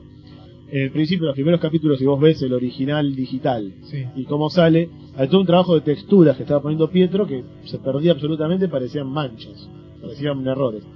Directamente con los últimos capítulos quitó todo eso, esas capas en el trabajo de Photoshop, de la composición, porque directamente no salen. Y mejoró mucho la impresión de cielo alto por ajustarnos nosotros al tipo de impresión que tiene. Claro. Es eso, es, con eso tenés que trabajar, o sea, no podés mandarle cualquier tipo de historieta. No, debe ser. La de Lucas Varela siempre sale perfecta. Claro, porque él trabaja en un solo color. Una tinta en negro, uno o dos colores, Claro. planos, claros, eh, simples, y eso sale perfecto, no tiene ningún problema. Lo de mosquito, A mí me da pena porque encima justo por esa época falleció Meglia. Creo que la publicaron en el 2008, por ahí. puede ser. Este, y uh, van a empezar a publicar Meglia. Y estaba buenísimo. Pero el tío, la verdad, me, me daban ganas de salir y irme a comprar el libro, que no sé dónde conseguir un libro de en Process, este, porque quería ver el trabajo, cómo había quedado, ¿viste? Y a mí me encantan los dibujos de Meglia. De hecho, el libro ese que editó Napoleón sin fronteras me parece maravilloso. Sin batallas. Sin batallas, perdón. Napoleón sin, sin batallas. Me parece maravilloso, ese que tiene todo el, el arte. Pero yo creo que está bueno la situación como para que aparezcan un par más de revistas, que por ahí son las que ya están existiendo, ¿no? La misma Comicar, la Murciélaga, para ocupar espacios que todavía no, no están, que están vacantes de, de publicación. Claro, que hay gente que, digamos, los, los- los puede estar esperando. Sí, yo creo que una historieta de género, una revista con historietas de género clásicos, o sea, policiales, ciencia ficción, terror, sin ser la Scorpio, sino más parecido a lo que es Vértigo, Funcionaría. yo creo que funcionaría. Que él, para mí, lo que pudo haber sido Bastión si hubiera continuado y hubiera tenido la banca que tiene la Fierro y que, es difícil de conseguir, ¿no? Las, Ah. las espaldas de un diario, de una empresa grande. Eh, una revista humorística, como hablábamos recién, entre la MAD, la humor, algo de la Barcelona, si querés, pero sin humor político, por eso ya lo hace la Barcelona, que es fantástica. Sí, un humor. Sí, humor, digamos. Humor sí. costumbrista, si querés, o lo- muchos de lo que hacen autores como Alejo García Valdearena, lo que hace eh. Gustavo Sala, claro.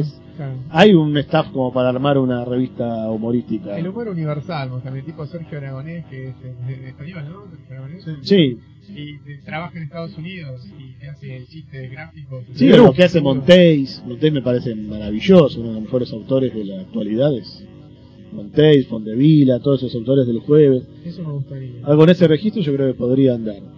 Pero bueno, hace falta la iniciativa y la, la posibilidad El de, financiamiento. sí. de financiamiento que fue lo que supo agenciarse rápidamente la, la Fierro, ¿no? Claro. Por algo dura hasta el día de hoy. Sí, porque no es lo mismo la comic. Eh, comic comic.ar o comic.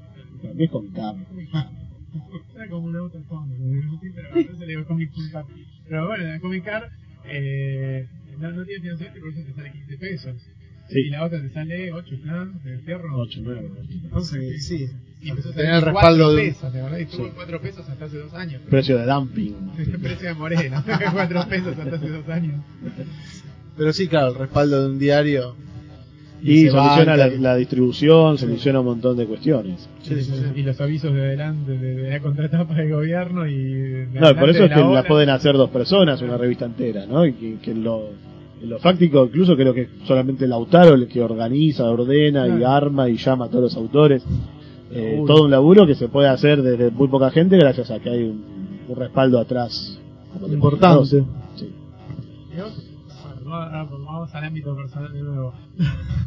Es como te mira ya como... Me gustan las frutillas con crema. Bueno, eso me parecía. Quiero la paz en el mundo. La coca cero. también. Sí. ¿Te, gu- te gusta? ¿Cómo, ¿Fue uno de tus sueños cumplidos trabajar en el fierro?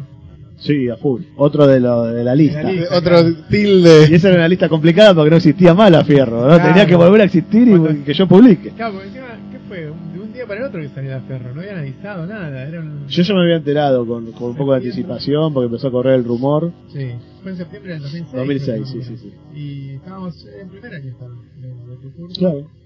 Yo me había mudado de mi casa y un día apareció, me, me llama mi cuñado que me y dice, "Eh, salió acá una revista histórica, ¡La Fierro! le dijo. 16 años después de que desapareció Claro. la primera, la primera original. La larga espera. Y ahí, en la larga espera tuviste vos para publicar. Y todos, todos los de mi generación, Sí. todos los de los ¿A vos 90. Se publicaron en mediados del 2007, creo que la, la primera historieta.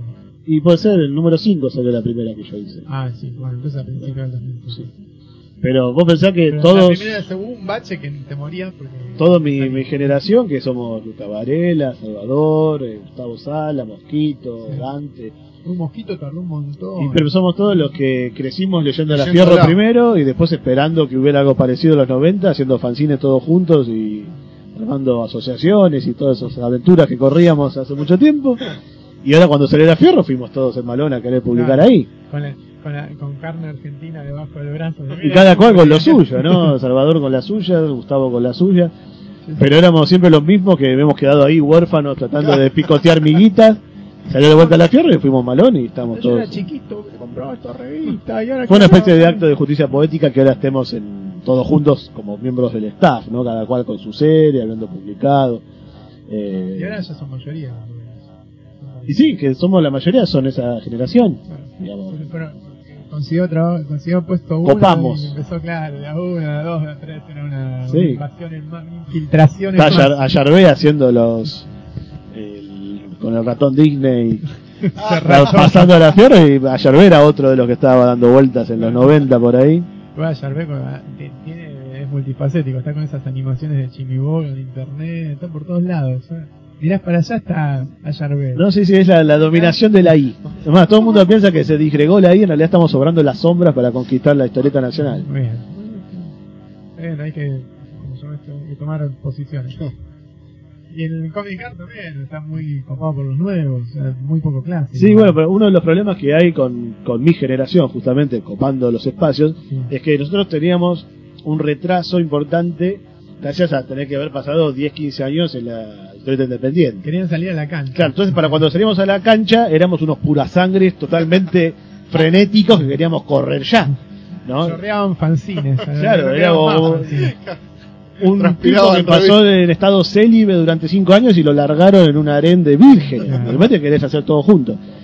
Y el problema es que evidentemente llegamos a la Fierro fuimos ocupando espacios y lo que las tiene más complicadas son los- las generaciones que vienen después que nosotros. Eso es- yo lo, lo veo mucho con mis alumnos. Porque cuando hacen fanzines, muchos se ponen a hacer fanzines que vos ves los fanzines son bastante mejores que los que hacíamos nosotros en los Pero 90, aparte por ahí. las compu y todas esas cosas. Claro, o, o por ahí tienen más posibilidades, tienen estudios, tienen lugares donde ir a aprender a dibujar, mejores que los que había en nuestra época. Pero estamos nosotros arriba, Claro. ocupando esos Debe espacios. haber que asesinarlos uno por Y tendrían que matarnos a todos. Sin dejar pistas. No, porque en nuestra época no, no nos pasaba eso. Vos estabas en los 90 y era un gran océano de nada, un desierto absoluto, muy lejos arriba estaban los maestros, Sí. Trillo, Solano, Publicando Cerrizo, afuera. publicando afuera muy lejos, como una vi- vista lejana, y después todos unos manga de nanitos, muchísimos, comiendo arena, o sea, en la nada misma, mirándonos las caras como diciendo dónde estamos. Eran como los minions de los. de Se mi- acabó el mundo y acá estamos nosotros los, los últimos que, que quedamos. Era como los minions de mi villano favorito, todos abajo. Claro, así, picoteando miguitas. Y era eso, por un lado era malo, o se lo vivía como algo muy angustiante, porque estabas en el medio de la nada, pero por otro estaba buenísimo porque era como que estaba todo por hacerse. Claro. Decías, bueno, no tengo nada arriba, techo no tengo, están los maestros que están allá, muy lejos. Sí.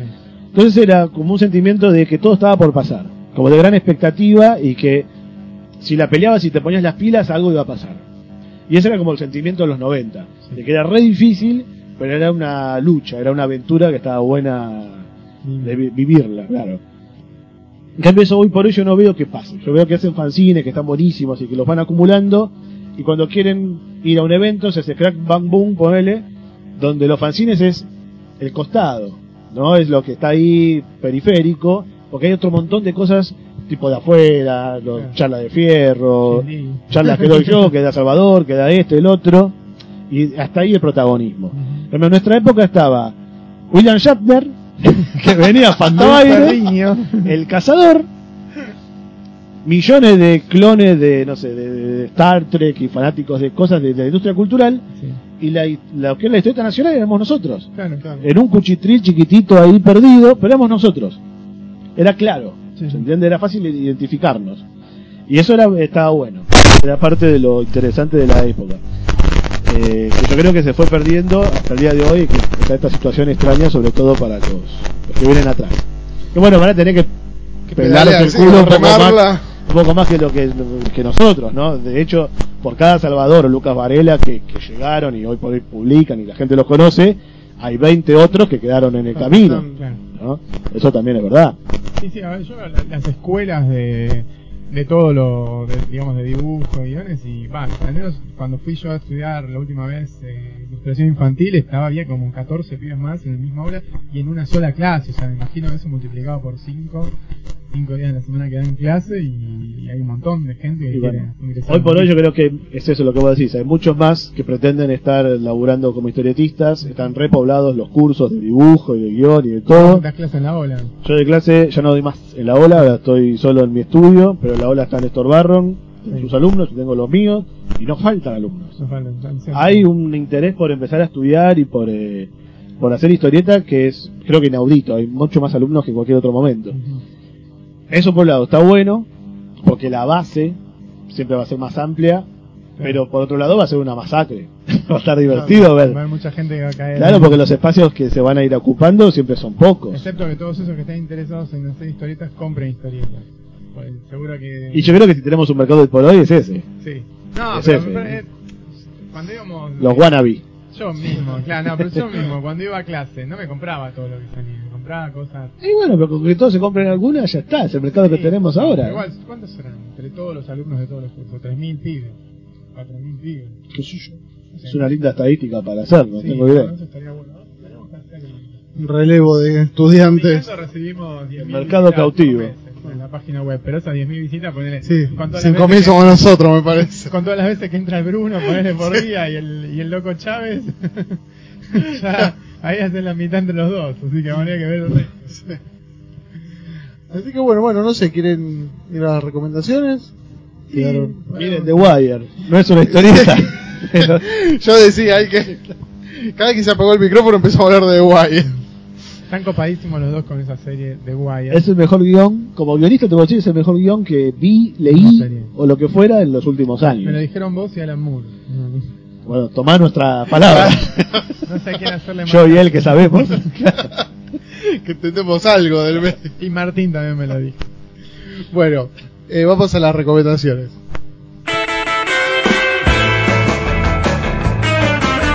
Recomendaciones.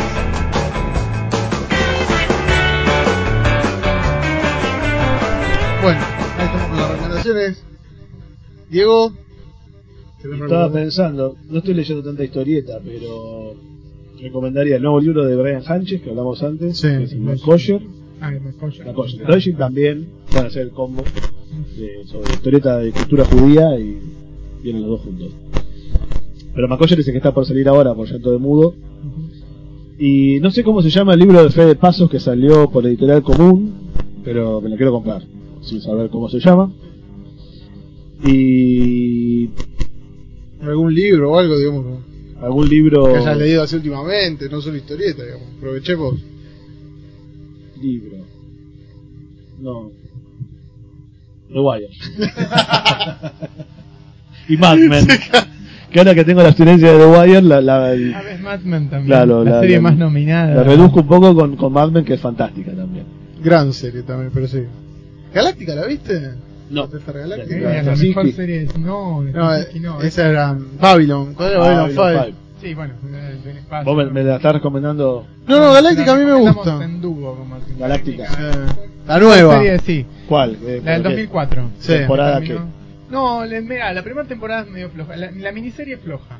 Empieza con una miniserie del tan 2003. chévere. Pero se pone, vos sabés, se pone como muy política y... Y hacen, re- hacen este, ¿cómo se llama? Eh, Hay gente que no le gusta, viste, el tema del espacio y los políticos en el espacio. No, no, pero se hincha está la buena porque pelota. se pone, se pone densa a partir de la mitad de la primera temporada. Son, la primera temporada son 10 episodios, 12 episodios. Sí, igual bueno. recomendar a alguien diciendo se pone densa a partir de la primera temporada, no, ¿no? no, se pone densa mal, o sea, en cuanto a... No, perdón. No genera mucho entusiasmo. Los primeros 3, 4 episodios son como un experimento. Está bien. Y después a partir Estás de advirtiendo No, pero que me está la bueno. Banque, si me Sí, aburro que los me primeros episodios bancátelos, pero y las miniseries también, pero después en la, a partir de la- la- del final de la primera temporada, toda la segunda y toda la tercera es espectacular. Es Aparte, ves que es una civilización de la cual aparentemente descienden los, los humanos de acá de la Tierra.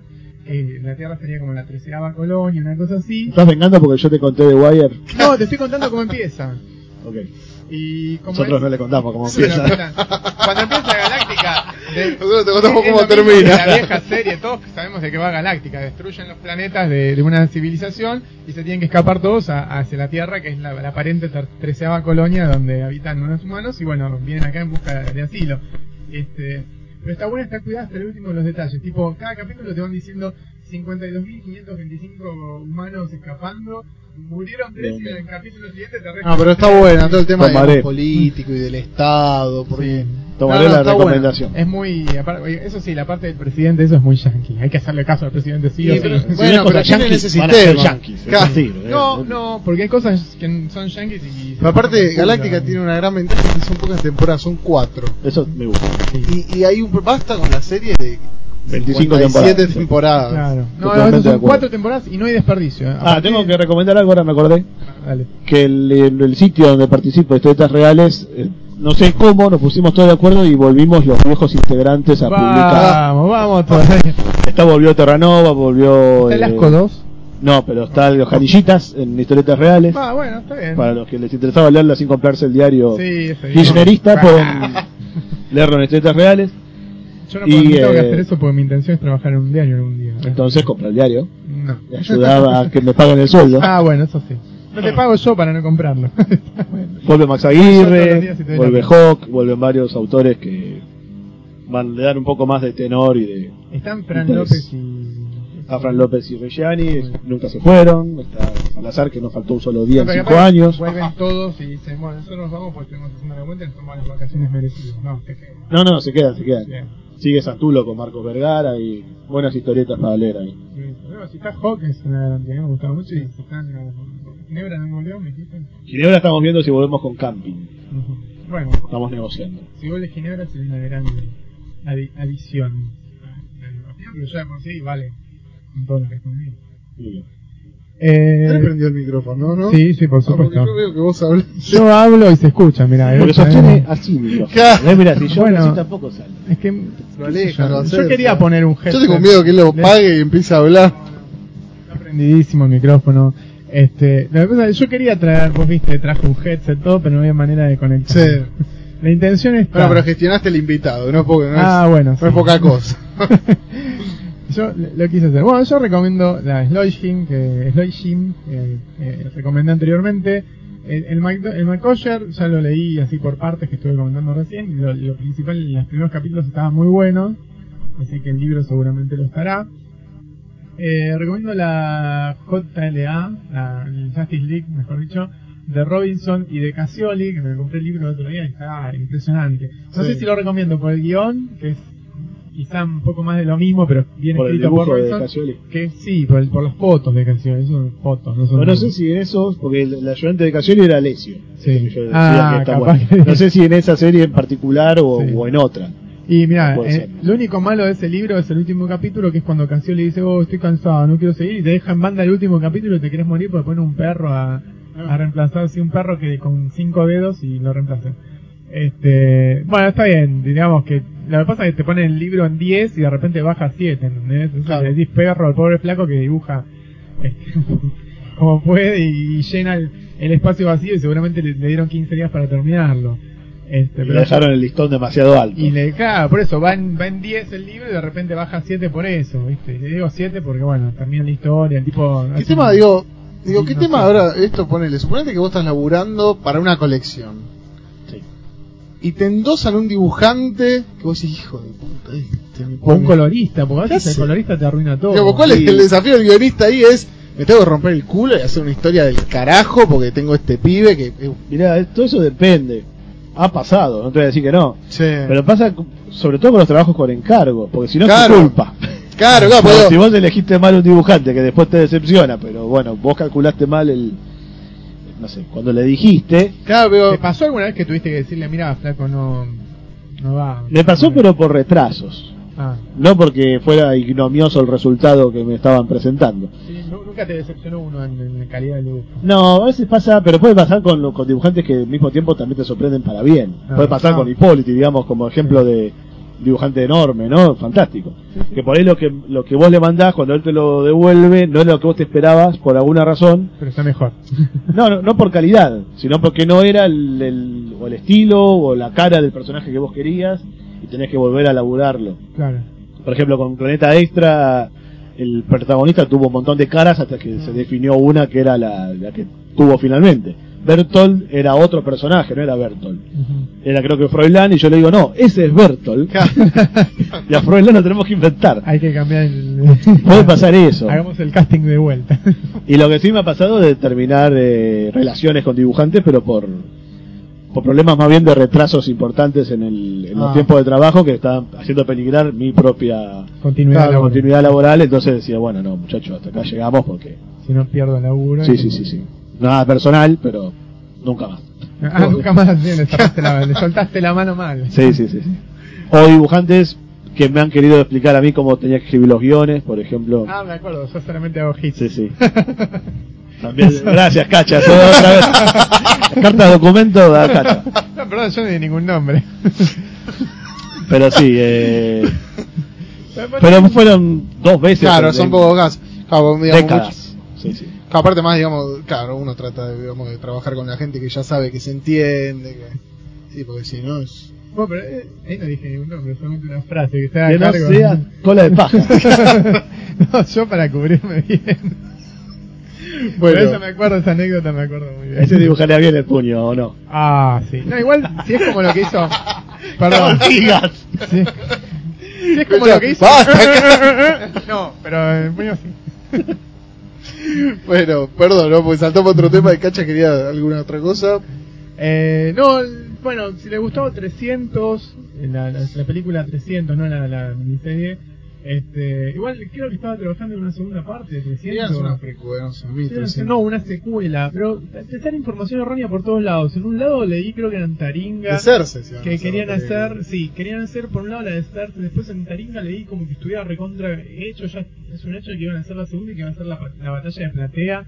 Y la verdad es que vos pones en internet, en, el en algunos sitios especializados y no sale nada. Pero bueno, es que gustó 300 hay una serie que ahora ya empezó la segunda temporada que se llama Spartacus. Eh, son tres episodios la primera temporada y después de que se hicieron los tres episodios al protagonista le salió de nuevo un linfoma de Hodgkins, o sea, le, le ordenaron un linfoma, Ah. y hubo que cortarlo. Entonces decían, vamos a hacer la segunda ¿Qué hubo que temporada cortar? con- eh, hubo que cortar la serie, o sea, terminó... el claro. linfoma no se corta, se extrae. Claro, bueno. Bueno. Estamos hablando de un tono coloquial acá. Y este, ¿cómo es? Le, le iban a alargar al diablo al pobre protagonista y saltaron los fans diciendo, si ustedes hacen la segunda temporada sin ese flaco, nadie la mira. Y parece que fue muy jodida la presión. Cosa en Estados Unidos que cuando los Sí. fans se ponen de acuerdo, No, los no, tipos no, se cagan en la, patas. la ¿no? idea era para, para asegurarse de que Sam Raimi no vuelva a producir una serie en su vida, porque si le hacían eso al flaco, que se cargó la serie al hombro toda la temporada, Claro. estaba todo mal. Entonces lo que hicieron fue optar por lo sano y dicen, bueno, ok, vamos, tenemos que hacer la segunda temporada, y la segunda temporada es una precuela. ¿Cómo terminamos en eso? No sé, se llama Spartacus Dioses de la Arena y son seis capítulos. Dioses de la arena. Sí, Dioses de la Arena. Bueno, es, es como 300 pero en serie. está Con hecho- mujeres desnudas. Muchas mujeres desnudas. Es Peplum, sí. es Peplum, a full. Va más allá el Peplum, ya es Peplum semi películas de Isata a las 12 de la noche de los viernes. Una cosa así. Y después otra serie. Rita Faltoyano. a usted que le gustaba The Wire, a mí me gusta otra serie de HBO que es. Eh, ¿Cómo se llama? Eh, El Imperio del Contrabando. Eh, está muy buena. Ah, ya, sí. Yo no la vi La que trabaja todavía. Steve Buscemi. Sí. Son 12 episodios y. ¿Vos la viste? Steve No, Buscemi. pero me, me encanta Steve Buscemi. Claro, porque es igual a él. Gracias, cachas, otra vez. en la época era Cacha, te, te- Buscemi. te ha construido una galería de enemigos. en una sola persona. No le puedo decir nada, me decía Mr. Pink. Claro, ese es Mr. Pink. Por eso le gusta a Steve Buscemi. Aparece en una película de Adam Sandler y ya es su película preferida de- del año. Y está buena esa serie. Yo Está no la buena. todavía. Debo decir, sos otra serie de mafiosos. Es como ver la película de los intocables de. de día la volví a ver, los Intocables. que en la, en la colección I. Love 80 No, no, no, la tenía y otro día la, la reví.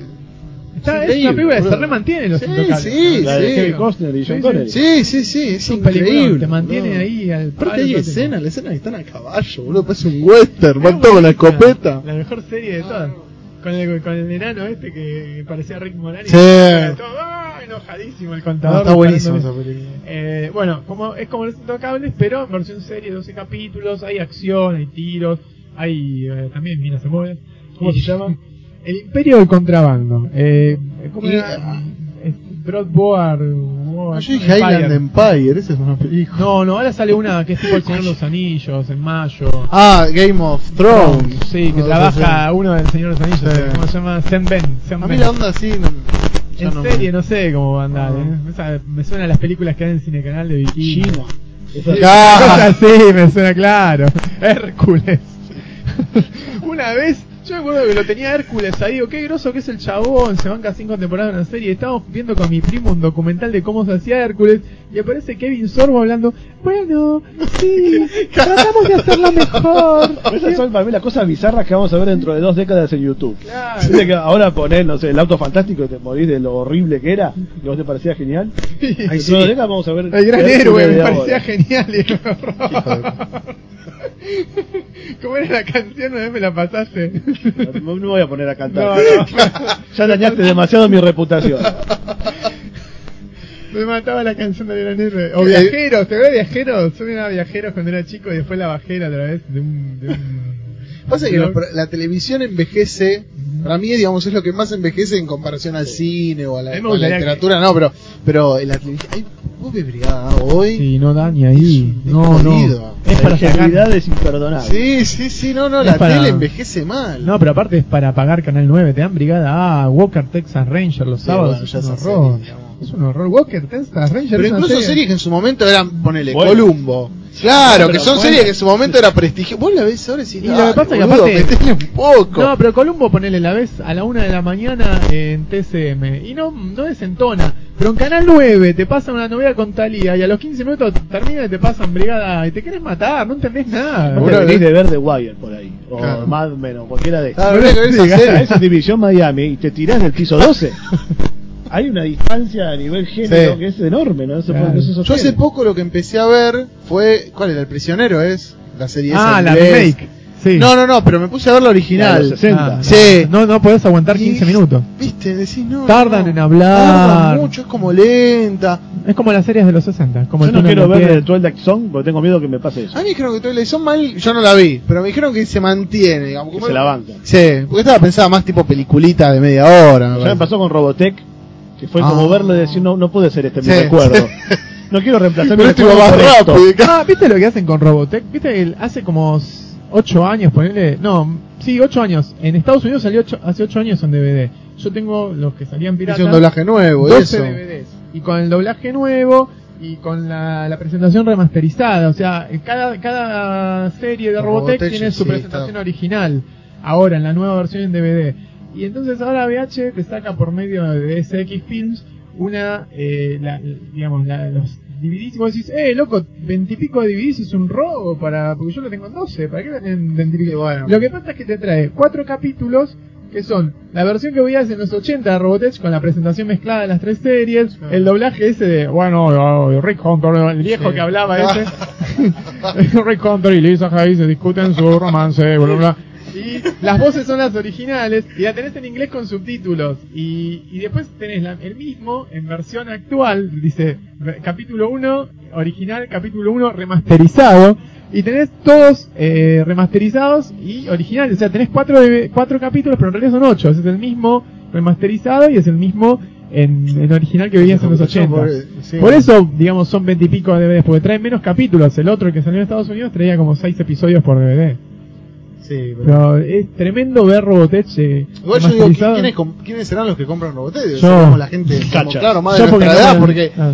un pibe de 14 años no va a comprar Robotech. No, pero ¿sabes qué le pones Por estos Robotech? motivos, ¿no? Que la ves sale y No, dale, boludo, sí, no va sí. dos por hora. ¿Qué sé yo? No sé, a mí me gusta. Y le- se la pones a algunos pibes, la prestás, ¿viste? Y te dicen, "Ah, che, está bueno. Yo Yo no- supongo tengo- que lo que más me cuesta es la inocencia. Claro. Tiene una inocencia para el trato para entre los personajes. Pero moría malo. personajes. eso- Sí, sí, pero era es como una ingenuidad en el, Claro. en el género que Sí. tenían todas las series de esa época que es así irresistible. Veo por ahí una película de los 70 o de los 60 y no me pasa. Una Claro. serie de los 80 sí me pasa. Claro. Es algo raro. Sí, no, yo hace poco lo que volví a ver fueron capítulos de Thunderbirds. Oh, ¿te acordás? Y era. Sí, no, para Graban, yo no me acuerdo, duraban una hora. Una hora duran los de... Yo la, la peor fue ver He-Man. Ah, He-Man te- ahora parece una comedia. las bolas, no, es una no. comedia, no puede ser en serio eso. Skeletor era una comedia en su época. Yo me acuerdo que me reía de las boludeces que le decían. No, yo me acuerdo de, de creérmelo y verlo ahora y decir esto parece una cargada. Bueno, parece Charlie La Unicorn. peor de las cosas, la peor de las cosas de verlo ahora en la cargada es Batman de la, la serie de los 60. O sea, Bueno, Bueno, pero eso es como que recupera la propia parodia que ya estaban haciendo en ese momento. Claro. Ahora, Vos te das ¿vieron cuenta que lo estaban haciendo en joda. Sí, se Y cagaban la risa de, digamos, ¿No vieron la parodia? Tiene esa protección de que ya eran joda en ese momento. ¿No vieron la Pero parodia? He-Man no era joda. He-Man quería hacerlo Bueno, en serio. yo lo que vi el otro día y dije, esto sigue siendo igual de gracioso, es los tres chiflados. boludo. Ah, es buenísimo. Los tres chiflados En todavía dan. funciona No, en y lo ves Retro y te no, cagás de En risa. TCM lo dan. Sí, a, la- me las veo. 3 de la mañana. Yo soy fanático de los hermanos Marx, me bajo todas las Ah. películas y siguen resistiendo perfecto. Sí. No te parecen ni tontos, aparte, ni ingenuos, ni nada. Los hermanos Marx estaban que 50 años adelantados. Sí. Es increíble. Los chabones. ¿Sabés que vi algo la otra vez que me, me- me impresionó mucho? Estaba muy bien hecho para hacer lo que era. Es la parodia porno de la serie de Batman de los 60. Salió una parodia porno, vos la ves, búsquenla en internet, tiene su propio sitio, van a ver, están todos con los trajes iguales. No. Sí, sí, están iguales disfrazados. La serie tiene una, la película tiene una ton, una tonalidad, digamos, a- de acorde a eso. Están todos con los peinaditos de los 60. Sí. Está re bien cuidada. Incluso tiene la escena esa que van subiendo por la pared con la soga. Y el invitado estrella que sale por la ventana no es ningún actor famoso así del mainstream norteamericano, sino que es Ron Jeremy. Pero hasta eso cuidaron, es muy buena la película. Y ahora estaban sacando la de los Simpsons y están todos iguales, pintados de amarillo inclusive. Está Ned Flanders, están todos iguales. Eso también está en internet. Lo que pasa es que no, no salió todavía a la venta, o por ende no está pirateado en internet ni nada por el estilo. Pero es muy gracioso como ya se tiraron a hacer parodias y con gran presupuesto, porque viste que hacían cualquier cosa. Bueno, pero el porno en Estados Unidos manejan un fangote de guita. Sí, es verdad. Es verdad, no, pero. Ah, me mostraron la casa Gina Jameson, boludo. Ah, bueno, pero un fangote de guita porque lo único que hacen es venir, ponerle y se van. Ahora ponen plata, hacen algo como una, un estilo superproducción. Había una que era Piratas del Caribe, versión porno con. ¿Cómo se llamaba? Jesse. Jane. De los tentáculos me lo quiero Había- ver. eh. Ya, los tentáculos era un monstruo. había. Había, ¿cómo se llama esto? Había barcos, piratas, había trajes, todo. Bueno, los trajes duraban dos segundos, pero había presupuesto, o sea, se están tirando a hacer esas cosas. Una, la verdad, muy, digamos, ver cómo avanza esa, esa industria es, es impresionante. Bueno, Te intimida. vos, Martín, ¿qué viste? ¿Qué No, yo, yo lo que quería recomendar, que en realidad yo no sé si lo, lo recomendé la última vez, pero bueno, es, digamos, hace tanto. eh, para la nota de la Copicando estuve leyendo, o sea, releyendo todo lo de Jason y me gustó mucho, digamos, cualquier libro de Jason Sí. eh, es como recomendable. Eh, el Jason, A-Wait. el, el noruego. Sí, sí, sí, sí. No Jason, el de Martes 13. No, no, no, no, no. Pero digo, realmente es un tipo que, eh, habiendo leído, digamos, releído todos los libros de él en poquito tiempo, es increíble lo que es el tipo, digamos, y cómo va como avanzando, y los saltos que pega, y, y cómo pasa, digamos, de las historias mudas a las historias, digamos, que ya tienen diálogos. No, no, cualquier cosa de Jason es como súper recomendable. Otra cosa que me olvidé de recomendar que estaba muy buena, muy interesante, era eh, la serie animada de los Vengadores, que también la tuve que ver para una nota. Ah, ¿eh? Está. Está muy buena, o sea, son los mismos guiones de, para chicos, pero al mismo tiempo te enganchás vos como fan de... Yo día vi 30 los chiquitos, digamos, los que este, son... Porque están todos los personajes originales, no es como la serie de los Vengadores que salió en el 99, que faltaban todos, aparecía Sí, Capitán América de vez en cagada cuando, eso. eran los, los del banco. No, pero yo el otro día vi de pedo los que son los Animados, Vengadores sí. para Se pone para Es el público buenísimo. infantil y es divertida. El Super Hero Squad. Sí. Es muy divertida, tiene una presentación muy graciosa y, tiene sus truquitos. Es como Mero Simpson, que en cada capítulo pasa algo con la presentación de Ah. Simpson. Acá le pasa a Hulk y se transforma en un. Hulk diferente todos los capítulos. Este, y Hay que ver qué pasa con la película de Thor. Eh, Claro, hay que ver qué pasa en la película de Thor. Yo, digamos, la voy ¿Quién a la ver. dirige? Kenneth Branagh. Kenneth Branagh, el de, viste que hizo Frank. Para mí actor. va a Sí. ser como va a ser como Hulk. eh, Bueno, de- Stringer actúa en Thor. Stringer. Sí, hace un dios de no sé qué. Es un actor inglés. eh. Es Heimdall. Ah, es-. El negro, el grandote. Sí, por eso, es Heimdall. Que hay una, una tremenda consternación en internet porque dicen, ¿cómo un dios nórdico va a ser negro? no es nada racista. Porque no vieron eh, The Wire y, Ay, de y no Baltimore. a Stringer. Stringer es todopoderoso. Pero escucha, claro, pero igual, ¿cómo va a haber un dios? personaje, O sea, vos sos noruego, en tu vida viajaste a África, o me- noruego, germano, Sí, igual en tu vida tipo- viajaste a África a saquear una costa africana, no sabes lo que es una persona negra. Por ende, nunca te vas a imaginar un dios negro. pero Y el tipo pone al negro a hacer de Pero dios ya, negro. ya veo que Branagh lo va a hacer a todo. Es muy Sí, probable, está todo muy todo lo que solemne. Sí, sí. Lo que no queda ni ahí es Thor todo teñido de rubio blanco. El flaco Ah. ese, hasta las cejas le tiñen de blanco. Es- no me- no- Ahora, quedó igualito al Ultimate Thor. Ahora, pero lo Sí. meten en el universo Sí. Marvel o, Es el o es, Ultimate- Es el Ultimate Thor. no es Ultimate- el mito a secas. No, No, no, es el- está en el universo Marvel de las películas. Y, y a- Kenneth Branagh está recopado. Dice: Para mí, la, la Aparte es religión. raro que se le hayan dado a él, digo, claro, un tipo que tiene como ese registro, ¿viste? que- es que- Es que para mí puede estar bueno, ¿eh? Es le que pongo sí. ficha, le pongo ficha. Para mí va a ser como Hulk. Muy dramático. la como la Hulk de Edward Norton. O sea, no va, va a estar. Se va a salir hecha la película y va a servir como para. No, pero sí, para a meterlo al personaje. Sí, no sé si va a tener secuela. Para mí va- le- y el Capitán América con el flaco este. No, no sé, no me termina. A mí me gusta. Está bueno los trajes, todo. Pero el flaco Pero para es una mí- humana. Bueno, pero. No, no, pero sí, es buen actor ese chaval. Chris Ah, Evans. Sí. bueno, para mí es Mariano Martínez versión No, Hollywood. pará. ¿Por qué se ríen? Dije Mariano Martínez, es un gran actor de carácter. El Haciendo método. amigos. Haciendo amigos. Bueno, me parece que ya podemos ir cerrando. quedó, hay que sí. prender la luz. Así que, así que bueno, Diego, si querés pasar el, el contacto, ¿no? Para tu escuela. Ah, es una buena Aprovechando. Podés pasar por mi blog, ahí está toda la ¿Cuál es información. Está todo. Es muy Claro, sí, bueno. difícil. Puede ser el gran Greenbauer. punto blog. Bueno, creo que está en el sitio igual, le pusieron la propaganda. Ah, sí. Ah, bueno. Bueno, si no, pues lo ponemos en el. Ahí, unos centímetros arriba del podcast. Bueno, ah, sí, creo que sí. Ah, están los. Todos Sí, los blogs, la lista de blogs. Sí, igual después lo ponemos en la, la presentación del Sí. podcast. Eh, Se me ocurrió, bueno, no importa, después les cuento. Bueno. bueno, Muchas gracias por seguirnos. muchas gracias, Diego, gracias por venir. No, ha sido un gusto. Eh, así que bueno, Vamos a volver. Volveré cuando quiera. Dale, buenísimo. Ya tenemos fan asegurado. ya se van invitados. Ya. Yo quiero venir, claro, como oyente, quiero que esté todo el grupo y Ah, poder, eso es muy difícil. ver la interacción humana en vivo. No, es muy difícil eso. Es como ver, no sé. Es, es más fácil antes que, que se acabe el mundo en diciembre del 2002. Sí, no, pero hace mucho que no somos muchos acá. Sí. ahora que estoy pensando. Es verdad, es verdad. En diciembre quisimos ser muchos y fuimos cuatro. Que siempre están de viaje uno, el otro está tratando de cerrar Recorren el mundo. Ahora, nunca Andrés está en Lima. Sí, ustedes no sabemos dónde está. Por ahí. Creo que está en un retiro sus pagos.